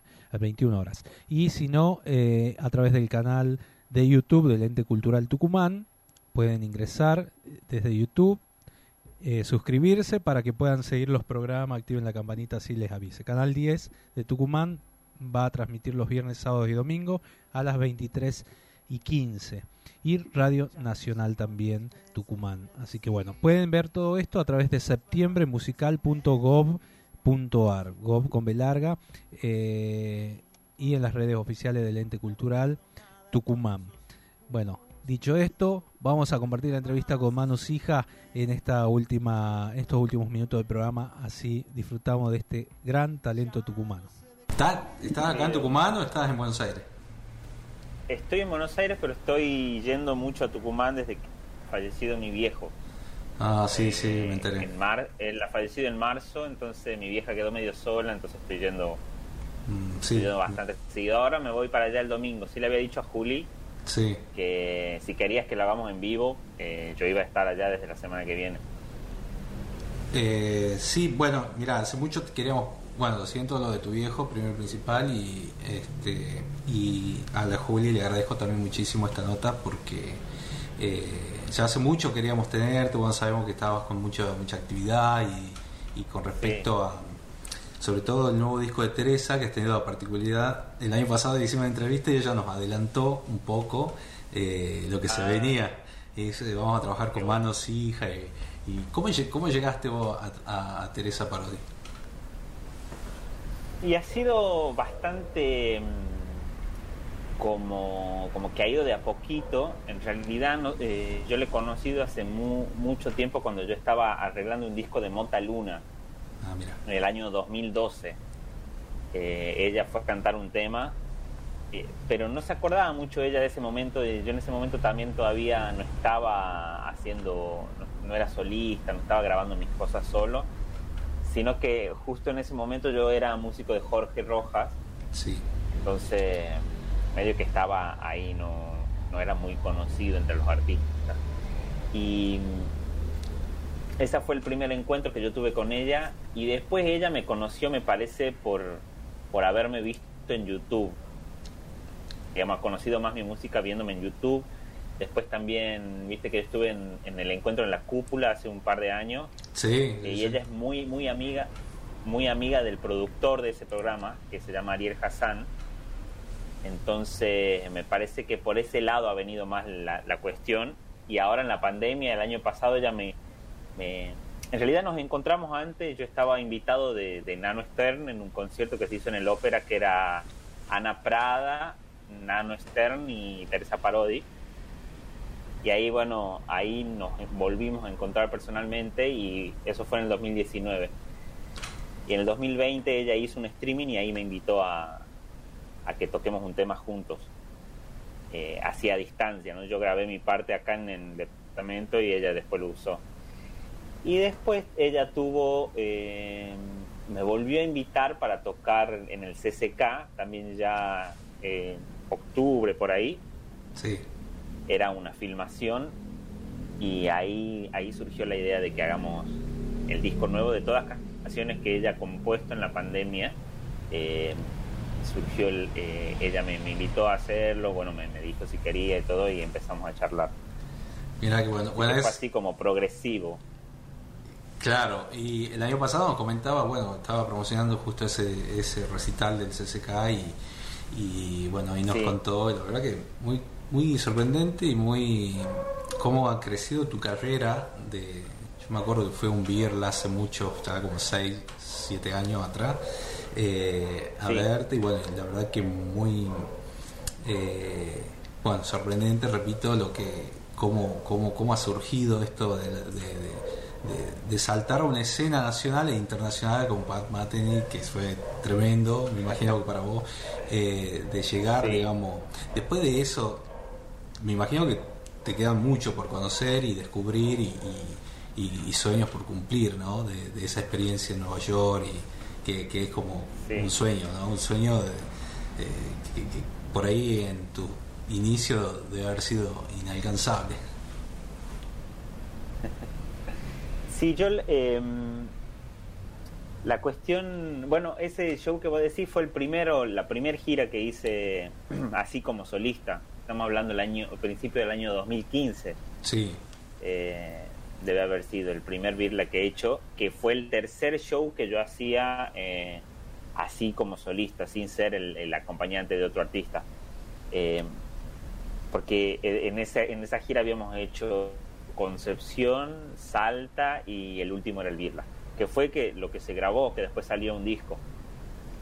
Eh, de ahí para, para adelante todo ha sido empuje y tratar de crecer, no, no solo en la cuestión de, de tocar, viajar y, esa búsqueda como de, de, expandir la música que yo hacía, sino también en un crecimiento eh, más en lo artístico, en lo musical, en, en, en aprender cosas nuevas eh, y, también tener esa búsqueda musical y de, de, de, crecer en el sentido, por ejemplo, de que yo antes yo no estaba muy acostumbrado a, a, cantar en público, siempre he cantado, pero no de cantar solo en público, entonces eso ha, ha sido todo un proceso el soltarme del todo. En ese show del Birla yo estaba recagado de miedo. Sí. Eh, incluso si hoy, si hoy en día escucho cómo cantaba en ese recital, se siente por ahí la voz un poquito temblorosa.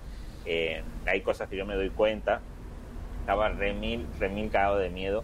Y eso lo he ido superando, por ejemplo, he ido como tratándolo, toda esta cuestión de manejarme también eh, en la escena, de hablar con el público, todo eso que que en un principio, cuando yo empecé a tocar, por ahí lo hacía, pero es como que me he ido retrayendo, al, eh, es como que el músico se ha ido comiendo a, a, ese que en un principio era más como más suelto en el sentido de, de, de, de hablar con el público y de cantar. Eh, es como que he ido perdiendo un poco esa timidez en el escenario y eso también hace que, que uno por ahí conecte un poco más con el público. Qué bueno, qué bueno. Que sí, todo el proceso. Bueno, lo que vos decís, ¿no? Lo, lo de Pat también, el de haber andado viajando. Eh, también eh, compartir con artistas de otros países en todas esas giras que he hecho. Eh, y también eh, una cosa que a mí me impresiona mucho y que es algo que, que uno no se da cuenta eh, hasta que pasa, es el tener el apoyo de cierta forma o cierta admiración de, de colegas que, que yo, ponele hace unos años, ni hubiese imaginado compartir, ¿no? De artistas súper grandes de aquí, de Argentina, súper prestigioso, esa, esa comunión y, con algunos hasta me hice amigo, entonces esa, esa cosa me, me, me llena mucho, me, da mucho placer y me hace muy feliz, ¿no? Es como que siento que, que por suerte he quedado ese paso de, de, salirme de ese espacio cómodo, de, de tocar la música de otro a, a jugármela por tocar la música que yo quería hacer. Eh, ¿cómo, ¿Cómo te ha tratado la pandemia el año pasado? Este, eh, como muchos músicos, me imagino medio complicado, difícil, pero en tu caso eh, pienso que de mucha creación. Eh, Sabes que en creación de por ahí canciones y composición no, pero yo vengo de un proceso, bueno, no sé si quedó off the record o queda en la nota que yo te contaba lo de mi viejo, pero yo vengo de un proceso medio largo con su enfermedad, él, falleció de cáncer eh, y el cáncer lo tiene desde diciembre de 2018, ahí se lo descubrieron. Entonces, creo que eso fue como una especie de stop en mi cabeza, eh, porque venía muy a full, muy a full y venía viajando muchísimo, casi sin dejar de viajar, eh, que estaba buenísimo, estaba muy, muy dedicado a, a eso, a, a todo el tiempo viajar y tocar y armar cosas para tocar aquí en Buenos Aires, girando por el país. Y lo último que hice fue el disco que grabé en Nueva York, que justamente se llama Creación. que yo volví de ese viaje a fines de noviembre, estuve un mes allá trabajando en el disco, y ponerle que a los 15 días que volví, mi viejo se enfermó. Entonces es como que de ahí yo no mm, quedé medio como en stand-by, como en pausa en la, en la creatividad. Y lo único que hice fue seguir tocando, eh, seguir haciendo música, eh, pero, pero no generando cosas. ¿no? Entonces, más o menos son dos años que no, no estoy generando cosas que pareciera que la cosa se va generando sola con todo el laburo que yo he venido haciendo antes. Entonces, también eso me sorprende. Toda la- todas las cosas que, ha pasa- que han pasado, ponerle 2019, eh, incluso 2020 con la cuarentena, eh, han sido cosas como que han ido surgiendo solas, ¿no? Por todo esto que yo he venido haciendo antes. Entonces, por ejemplo, qué sé yo, en, en- en el 2019 me, me- me pasó algo muy groso que, que León Gieco fue a un concierto mío a verme de público. Yo ya lo había conocido antes y él fue de público así, pagó su entrada sin avisar. eh, y después me, me- hizo como un post eh, especial en las redes. eh, Nito Mestre, o sea, gente que yo admiro muchísimo desde muy chico. Empezó a conectarse así conmigo, Sandra Mianovich, bueno, que eh, Lito Vitale, con Lito hicimos un montón de cosas. Todo eso fue surgiendo solo, no fue algo que yo estuve como buscando, buscando así. Claro. Eh, entonces, en medio de toda esta tragedia que terminó con el fallecimiento de mi viejo ahora en marzo, eh, he tenido muchas cosas buenas y por ahí un crecimiento eh, en lo artístico que se ha ido dando de forma natural. Pero bueno, he tratado como de, hacer- de no dejar de hacer cosas y lo que sí ha vuelto durante la, la pandemia, durante la cuarentena, ha sido mi, mi, mi trabajo como productor, que era lo más fácil de hacer. En lugar de salir a tocar, que no se podía, yo volví a producir y bueno, además de hacerlo de Teresa, hice un disco con Ana Prada. Hace poquito hice el disco de Marcela Ceballos, eh, de Salta. Sí, don Marce, qué lindo. Así, así, así que he vuelto un poco no como a eso que había dejado bastante de hacer por, por estar priorizando mucho la cuestión de, de andar tocando con mi proyecto. ¿Y qué disfrutas más, el productor o, eh, o la parte del músico, del artista? Eh, disfruto mucho de producir, eh, pero también que ver con, con que también he tenido la suerte de, de, últimamente de producir a gente que o son amigos o me caen muy bien o, o admiro mucho su música Sí. o generalmente se da se da como el, el combo entero de todo eso entonces obviamente la paso muy bien eh, porque tampoco tampoco lo tomo tanto como un laburo que sí o sí tengo que hacer tantos discos como era antes al principio antes eh, yo estaba dedicado full a eso entonces eh, le ponía mucha energía y agarraba eh, todos los discos que podía para estar todo el tiempo trabajando. Entonces ahora por suerte tengo la posibilidad de eso, ¿no? De, de trabajar con gente que me gusta y, y de que me llame gente que, que, está bueno poder producir.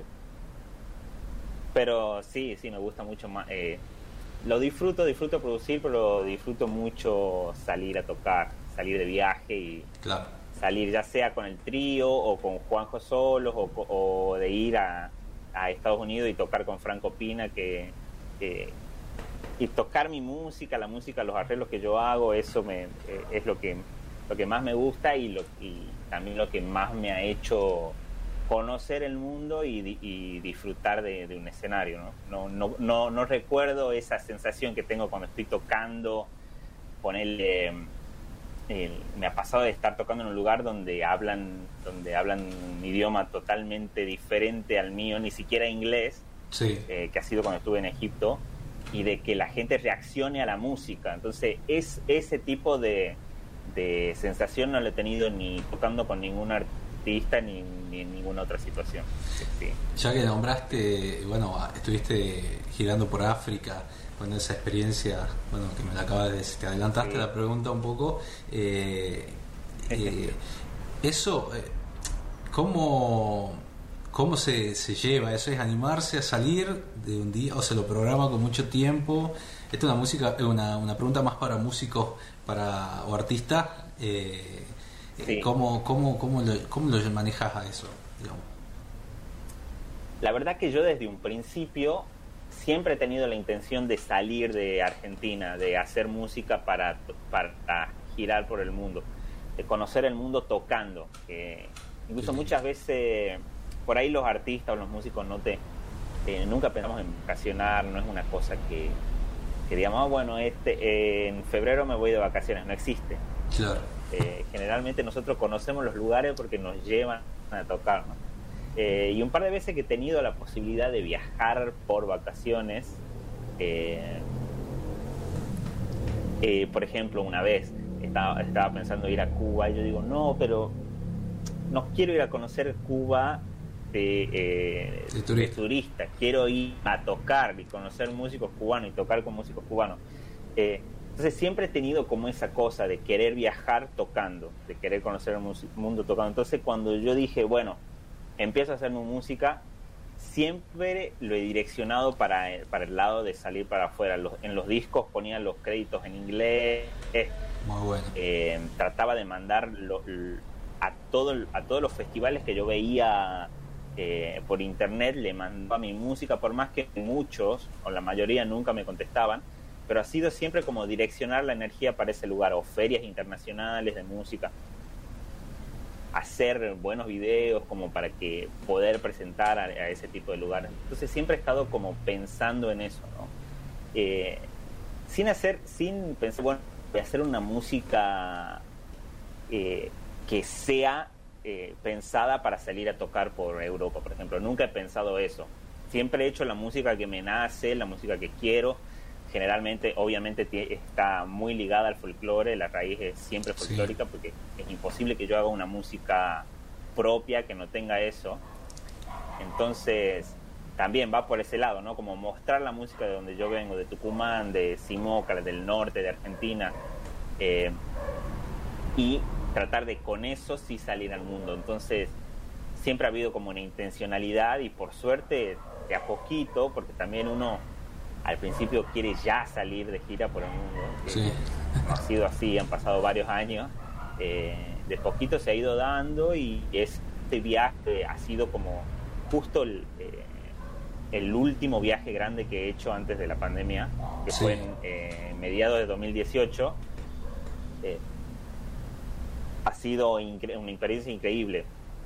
Y me ha pasado mucho esto, porque no fui solo a Egipto, donde una sola zona que estaba ahí, eh, que era de, como de la producción, hablaba inglés y me traducía todo lo que me decían. O sea, con el, sonid el sonidista hablaba un árabe rarísimo, aparte. ¿Sí? Es como un. Eh, en Egipto hablan árabe, pero un árabe como de ellos, es como decir tucumano básico. Claro. Árabe, árabe egipcio.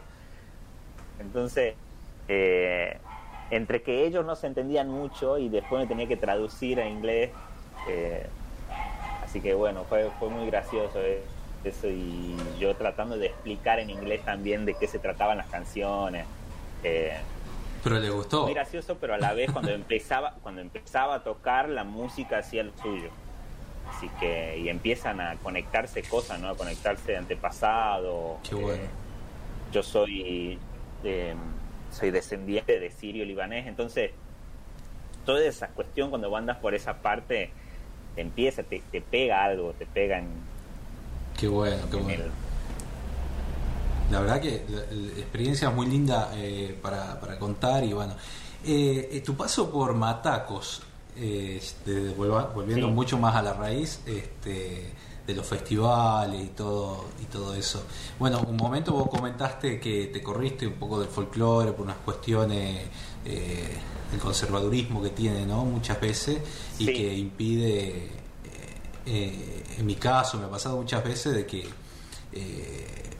me han llegado hasta correr de radio por opinar diferente o por pensar o por ser, no sé, una nueva camada que poco crédito le daban eh, los viejos, los dinosaurios del folclore y, y yo me imagino, te, ¿has vivido así experiencia también como de, de esto de, de que por ahí, Eh, no sé si te censuren, pero, pero que te digan, no, no, chiquito, por acá no va, qué sé yo.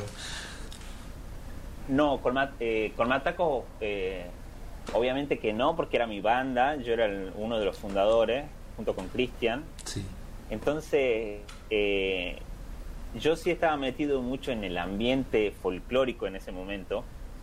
Y cuando yo me he ido, me he ido de ese, del ambiente folclórico en general, digamos, eh, no de folclore como música. Eh, pero con ellos no me pasaba. Eh, obviamente, yo ahí trataba de musicalmente hacer todo lo que no me dejaban hacer en otros proyectos en los que yo era simplemente un empleado. Pero imagínate que el- yo he vivido en Tucumán desde el 2006, eh, o sea, en Capital, porque antes vivía en Simoca. Sí. Desde el 2006 hasta el 2011, 2012, que fue cuando empecé, en el 2011 comencé a tocar con Rojas. Eh, en todo ese periodo yo toqué con absolutamente todos los, los artistas de, de Tucumán, por lo menos una o dos veces. Eh, y vivía en los festivales, y vivía en, en todas partes. Después también con un montón de otros artistas, de Salta, que sé yo, con Paola Arias. con Ah, la Paola, con mira. Rojas, con todo. Sí, eh, toqué con, con un montón de gente, con un montón de artistas, por suerte, porque eso me ha hecho también, eh, me ha curtido, ¿no? Y he aprendido Sí. mucho haciendo eso, giras y tocando como sesionista. Eh, ahí, bueno, compartiendo la entrevista con Manu Sija, el gran Manu Sija. Bueno, esta entrevista va a estar colgada en el canal de YouTube. Eh, entrando a almamusic.ar eh, pueden revivirla a partir de, las próximas horas y eh, vamos a continuar ahora con la, con la otra parte. Nada más que vamos a terminar con, eh, se viene el cierre, despedirnos de la audiencia de Radio Horacio Guaraní desde Buenos Aires. Bueno, agradecerle a Daniel Spinelli y a toda la producción que nos retransmite para todo el país este desde San Miguel de Tucumán. Hasta el próximo sábado, bueno, en la consola de, sonido Franco Quintero, mi nombre es Gonzalo Zoraire y me despido hasta el próximo sábado si Dios quiere. ¿Estás acá en Tucumán o estás en Buenos Aires? De esos artistas, yo estaba muy negado a mi sexualidad porque también me había criado en ese ambiente, ¿no? Yo toco desde los nueve años y a los 10 años yo ya andaba por los festivales y ya andaba tocando con un grupito y siempre he estado esa cuestión, la broma y el, la broma con eso, el juego o incluso eh, el bull. Yo tengo, a mí me hacían bullying en la escuela, en la primaria, porque eh, uno cuando cuando uno es como que cuando es chico es más libre, son más libre, entonces tus expresiones, tu forma de hablar, de moverte es como mucho más suelta y como vos en realidad que cuando vas creciendo y por ahí no querés que te hagan bullying, entonces empezás como a cambiar tu forma de hablar, tu forma de moverte, tu forma de caminar. Todo eso yo lo hice que eh, en la escuela primaria, yo iba a la escuela primaria en el campo, Sí. Manuela Pedraza. Entonces era súper difícil para mí. O sea, eh, odiaba el fútbol y por ahí me obligaban a jugar al fútbol y era un desastre. Y bueno, todas esas todas esas cosas que nos pasan de chico. Sí. Entonces cuando fui a la, pri- a la secundaria, que ya iba a Simoca, yo ya fui con un caparazón y eh, ya fui como de otra forma, como cuidándome. Pero también a la vez estaba en el, en el ambiente del folclore ya entrando. O sea, eh, yo empecé a ir a séptimo grado en, en- a la secundaria, en un- a una escuela normal de Simoca. Entonces ya fui como con otra cabeza y yo creo que en ese periodo entre la primaria y la secundaria fue que yo empecé como a negarme totalmente de que no, yo no soy esto, yo no soy esto, yo no soy esto y tengo que hacer un machito y tengo que ser así. Entonces, por un lado tenía esa negación y por el otro lado vivía adentro de un ambiente en el que se, se era una burla y era lo peor ser gay o homosexual, ni, siqui- ni hablar de- de todas las otras variantes eh, que ni siquiera se conocían en ese momento. Por suerte ahora, eh, a partir de, eh, porque cuando yo hice esa nota hablando de eso, e- eso fue en el 2016. Sí. Y parece, un, eh, parece como una una distancia abismal con cómo hoy se conoce, se sabe, se saben las diferencias, se, y está como mucho más abierto por suerte, ¿no? Pero bueno, en ese momento yo sentí que tenía que decirlo porque en el momento que yo lo necesitaba nadie lo dijo, ¿no? Nadie, si no, se, o se ocultaba esa cuestión o, directamente era la burla. Y eh, yo me acuerdo de estar en alguna banda súper nacional, de nivel nacional y, con bailarines y todo y- y que uno de los bailarines era abiertamente gay y bueno, cuando él estaba ahí en la mesa estábamos comiendo, todo súper bien, eh, no alcanzaba a cruzar la puerta, a irse del lugar que estábamos y empezaban todos a burlarse, a imitarlo así, a hacer una caricatura de él. Entonces yo en ese momento pensaba, yo no quiero que me pase esto. Claro. Por más de que todo el mundo se da cuenta cuando, o a cuando a uno se le nota, qué sé yo, aunque vos intentes totalmente de que no se te note eh, la pluma o que, qué sé yo, eh, seguramente ah, decían lo mismo de mí cuando yo me iba de la habitación, ¿entendés? Pero yo no quería que eso me pase, que lo que pasaba con el chico, que por suerte eh, era envidiable la libertad que tenía con la que se movía y todo. que por un lado también uno también es un poco homofóbico porque al no al tener esa cosa, ese caparazón de no, no yo no quiero que me pase esto, también te volvés un poco homofóbico por ver que otro es libre y que lo puede hacer sin problema y vos no porque tenés esa cosa. ¿Te Entonces, da algo como bronca? ha sido como un proceso, sí, ha sido un proceso largo el poder Sí. salir del closet, ¿no? Y, y- y me he tenido como medio que enamorar de alguien que no me da, que, que no me daba cabida como para hacer todo esa, todo ese proceso que ha durado más o menos tres años hasta que yo pude salir del closet. Y esa salida del closet me ha llevado también a salir del closet eh, emocional, artístico y poder hacer la música que realmente me representa y ser libre musicalmente también. Claro, claro. Como claro. poder pararme eh, al frente del escenario y ser sincero con el público. Para eso, para poder hacer eso, primero tenía que ser sincero conmigo mismo. Eh, por suerte pasó. Veo mucho estos cambios de los cuales hablas porque eh, todavía hay algunos, obviamente, por ahí las generaciones pasadas con las actuales, eh, hay generaciones que no cambian nunca, pero se notan por ahí que quieren hacer este tipo de chistes o estas bromas y quedan descolgadas totalmente. Entonces, eh, No, ya queda queda súper fuera de tono. Nadie se ríe y es como que queda, eh, Sí. celebro esos cambios porque están muy buenos, porque no, no, no solo te, te- te sucede a vos, le sucede a las chicas, le sucede a mucha gente, entonces Sí, que sí. hoy pueda haber ese cambio estructural de la mente. o los chicos o chicas trans también que ni siquiera eh, eh, hace un par de años ni siquiera se tenía conciencia de, de qué se trata la identidad de género entonces Claro. imagínate Tal Eh, cual. no no por suerte eso está cambiando y Y la juventud, sobre todo, Ojalá. la juventud que viene con una juventud, hablo de los 20, de los 15, 20 años, que sí, sí. tiene una cabeza totalmente cambiada. natural Sí. Que- es algo natural y que ni siquiera tenés que decir nada y es, es buenísimo está buenísimo pero bueno han tenido que pasar muchísimas cosas antes para que para que ellos hoy sean así no Claro, el trabajo de, de, de mucha de mucha gente, ¿no? Bueno, ahora, ¿qué, qué lo- bueno, tocaste con el presidente, estuvo ahí con Mika, una gran artista, la verdad que eh, me encanta lo que hace y, y, este, ¿qué, ¿Cómo, ¿Cómo fue esa convocatoria? Eh, ¿Realmente inesperada o no? Fue inesperada, sí, porque eh, incluso fue casi de un día para el otro. Me hablaron, no sé si lunes o martes de esa semana, y el 9 de julio era, creo que fue jueves, no sé si jueves o viernes. Eh, Un fue viernes, inesperada, sí. y sí, y por suerte yo ya había hecho una versión así tocándola con el violín, o sea que ya lo tenía medio masticado. Eh, la había hecho en el viaje a, a- a África porque había coincidido el 25 de mayo en, en, en Mozambique, entonces me había invitado el embajador argentino a que toque el himno. Eh, así que bueno, yo la versión la tenía medio masticada y cuando me hablan me dicen que estaría buenísimo si no lo toco solo yo, sino que invito a una chica. Sí. Así que obviamente mi primera opción siempre es la Mica, porque aparte tenemos una relación primero de casi hermanos, Sí, desde sí. muy chicos.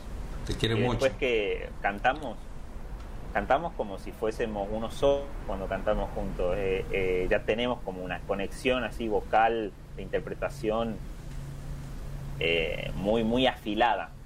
Entonces no íbamos a tener que ensayar mucho. Pero bueno, eh, eh, y es, eh, nos juntamos, qué sé yo, dos días a ensayar, e incluso ese- esa noche antes nos, nos levantamos, en realidad esa madrugada nos levantamos como a las 5 de la mañana Sí. a ensayar porque el acto era a las 11 supuestamente y no queríamos primero tener la cara hinchada porque, porque sabíamos que íbamos a salir por tele y después la, eh, cantar a la mañana es re mil difícil. Entonces Sí. em, nos levantamos a las 5 de la mañana ahí en Simoca a, a calentar y a practicar y a practicar para, para que nos salga bien. Bueno, fue, fue muy emocionante hacerlo. ¿no? Yo- también eh, yo tenía miedo de equivocarme, eh, porque por más que lo tengas visto siempre siempre te pasa algo que tenía miedo de equivocarme en una parte así fundamental y equivocarse en el himno o sea por más que alguien que no tenga ni idea de música se va a dar cuenta que te equivocaste en esa parte así que bueno era mucha presión por suerte salió súper bien Con todos los artistas que, que tocaste y que los músicos que compartiste, ¿con quién te gust- que te falte, no? Te digo, porque yo creo que ya tocaste con todos, pero ¿con quién te gustaría eh, eh, compartir escenario o compartir un trabajo? Sí, bueno, yo siempre, hace muchos años tengo la fantasía de, tocar con, eh, aunque toqué con Pan Metheny, en- fue en, en un ámbito privado, estuve en su casa tocando y tuve esa suerte de compartir con él un rato así como de intimidad, de estar en su casa tocando, conversando. Eso es impagable, pero me gustaría alguna vez tocar en un escenario con él, así, tocar alguna canción con él o grabar algo con él. eh, es un deseo que tengo hace mucho y que incluso él cometió el error de decirme ese día que estaba ahí, bueno, ya vamos a ver cuando tocamos, me gusta girar, a ver si hacemos algo juntos alguna vez, y eso fue no dormir no sé cuánto tiempo de la ansiedad, Claro.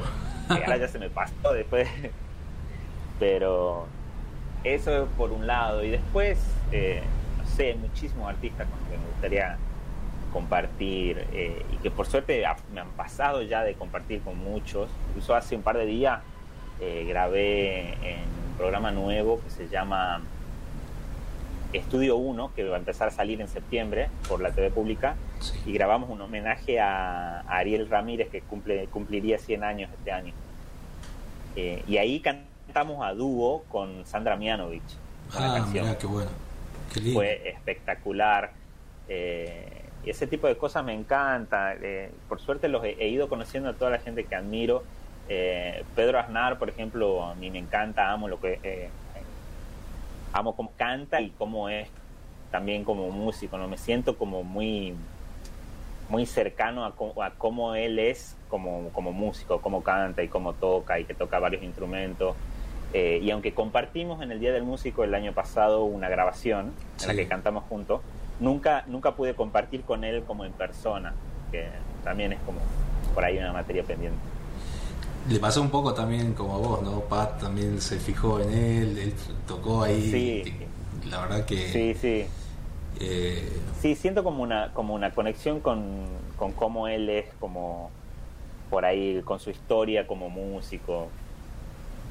eh, siento así como, como cercano a cómo él fue. Bueno. Por ahí él está como más ligado al rock, ¿ha visto? Y yo al folclore. Pero, Sí. pero hay una conexión ahí. Sí, sí, sí. Ahí por el- una unión con el jazz, por ahí un poco. y Sí, sí, sí. eh, ¿qué, qué se viene? Aparte, bueno, de lo que me contaste recién, ¿tenés ya en mente algunos proyectos más? Bueno, estás viviendo lo, lo de tu viejo, el duelo, me imagino. ¿Cómo se representa eh, por ahí a distintas personas cuando uno pierde un ser querido? Eh, ¿Cómo se, se aparece en la música o en algún lugar eh, la presencia de este de, de tu papá en este sentido? Sí. Bueno, él ha sido mi principal sponsor para que yo sea músico, pero no en ese sentido eco- económico. Eh, porque nosotros, yo no vengo de una familia de plata, siempre ha sido como muy difícil comprar los instrumentos hasta el momento en el que he podido comenzar a comprármelo solo. Sí. Ha sido como un esfuerzo muy grande para él y para mi mamá conseguirme los instrumentos y eso pero él era el principal motor de que yo, o sea, todo el mundo lo conoce, eh, todo el mundo con el que yo tocaba, o eh, él ha sido el que me llevaba por todas partes, por todos los lugares donde yo andaba, andaba él por atrás. Entonces, no tener eso, no tener ese apoyo, o qué sé yo, eh, ahora ya de grande, cada vez que yo iba a hacer algo, o cada vez que iba a tocar con alguien, cada vez que, mm, que me compraba un instrumento nuevo, eh, al, al primero que se lo mostraba era él. Entonces, eh, ya no tener como ese, ese es como un incentivo que por ahí lo he perdido un poco. Y es lo que me está haciendo, me está costando eh, remontar. Entonces, lo que estoy haciendo es decir que sí a todo el que me llama eh, y tratar de hacer cosas, eh, porque si fuese por mí, por ahí estaría como más relajado o más como esperando a que vuelvan las ganas realmente de hacer cosas. Eh, porque es como que he perdido un poco ese incentivo que seguramente va a volver, ¿no? Porque él sigue estando. Claro. Yo ahora por ahí acá en Buenos Aires es como que siento un poco más su ausencia. Eh, estando en Simoca, que, que vengo estando bastante allá, eh, es como si su presencia todavía estuviese, no sé qué sé yo, la casa la construyó, el estudio que tengo ahí lo hicimos juntos, eh, está el taller de los legüeros o los bombos legüeros que él hacía, o sea, es todo, está todo como muy impregnado, todo lo que yo he hecho toda la vida está muy impregnado por él, eh, y yo creo que soy músico gracias a él, porque él le fascinaba la música, me, fue el que me enseñó los primeros acordes. Entonces, aunque cuesta, eh, de ánimo estoy bastante bien, pero me está costando como arrancar a hacer cosas y a, y a producir cosas para mí mismo. Eh, pero bueno, no sé, su, su- lo último que me dijo, porque él estuvo como muy consciente hasta su último momento, fue que siga tocando con los grandes, así que bueno, eso, eso estoy haciendo, Oh, por suerte. Qué fuerte. Bueno, Sí. Bueno, Manu. Sí, sí. La verdad que te agradezco muchísimo la, este momento y, y, bueno, ojalá que nos podamos ver pronto acá. Nos crucemos por ahí, o acá, o en Buenos Aires, y bueno, desearte siempre lo mejor. Mi compañera Laura Trejo también te manda muchos saludos. Bueno, ella ahora está en el informativo en este momento, pero, pero bueno, cuando se dé la posibilidad de compartir algo, este, bueno, ojalá que sea pronto. Dale, encantado. Y te cuento eh, que no te conté, eh, mientras estaba haciendo el, el disco de Teresa, hubo una canción que se llama El amor volverá, que está en el disco, de la cual yo, eh, yo hice una versión totalmente diferente, pensando en dejarla en el disco, y ella me dijo que esa versión estaba buenísima, pero que no le gustaba para su voz, pero que sí le gustaba para mi voz, porque yo le mandaba todo cantado por mí, porque yo estaba en Simoca con toda esta situación que te conté, haciendo los arreglos y se los mandaba y hacíamos Zoom y ella me, me comentaba. Entonces, incluso cuando yo le mandé el arreglo, es como que me contestó muy emocionada eh, un audio y me dijo que le encantaba. entonces le hice caso y esa versión que hice la convertí en un single para mí que va a salir en octubre. Ah, mira. Hace poquito hice el videoclip, eh, unas fotos, eh, así que creo que el 15 de octubre sale un single con esa canción de Teresa. 15 de octubre, buenísimo. Así que sí, esa es, esa es la, ulti- la única novedad que tengo. La primicia, ¿no? Primicia total. Sí. Buenísimo. Entonces, Sí, lo vamos a anunciar acá en Costumbre y Tradiciones y bueno, en América TV también con Marcelo y con, con Miriam. Este 15 de octubre y que la gente te siga en la playlist eh, o en, en, tu Spotify y en, en, tu canal de YouTube. Sí, a full, a full. Bueno, y que me sigan todos los que estén escuchando o viendo, eh, arroba manusija en todas partes. Buenísimo. Bueno, Manu, muchísimas gracias. Realmente, bueno, te dejamos ahí descansar y bueno, y desearte lo mejor. Dale, muchas gracias, Goza. Un abrazo. Un abrazo grande. Esto suena en contacto. Se pierde la arena y el mar. 104.5. Todo el día somos la música que más te gusta.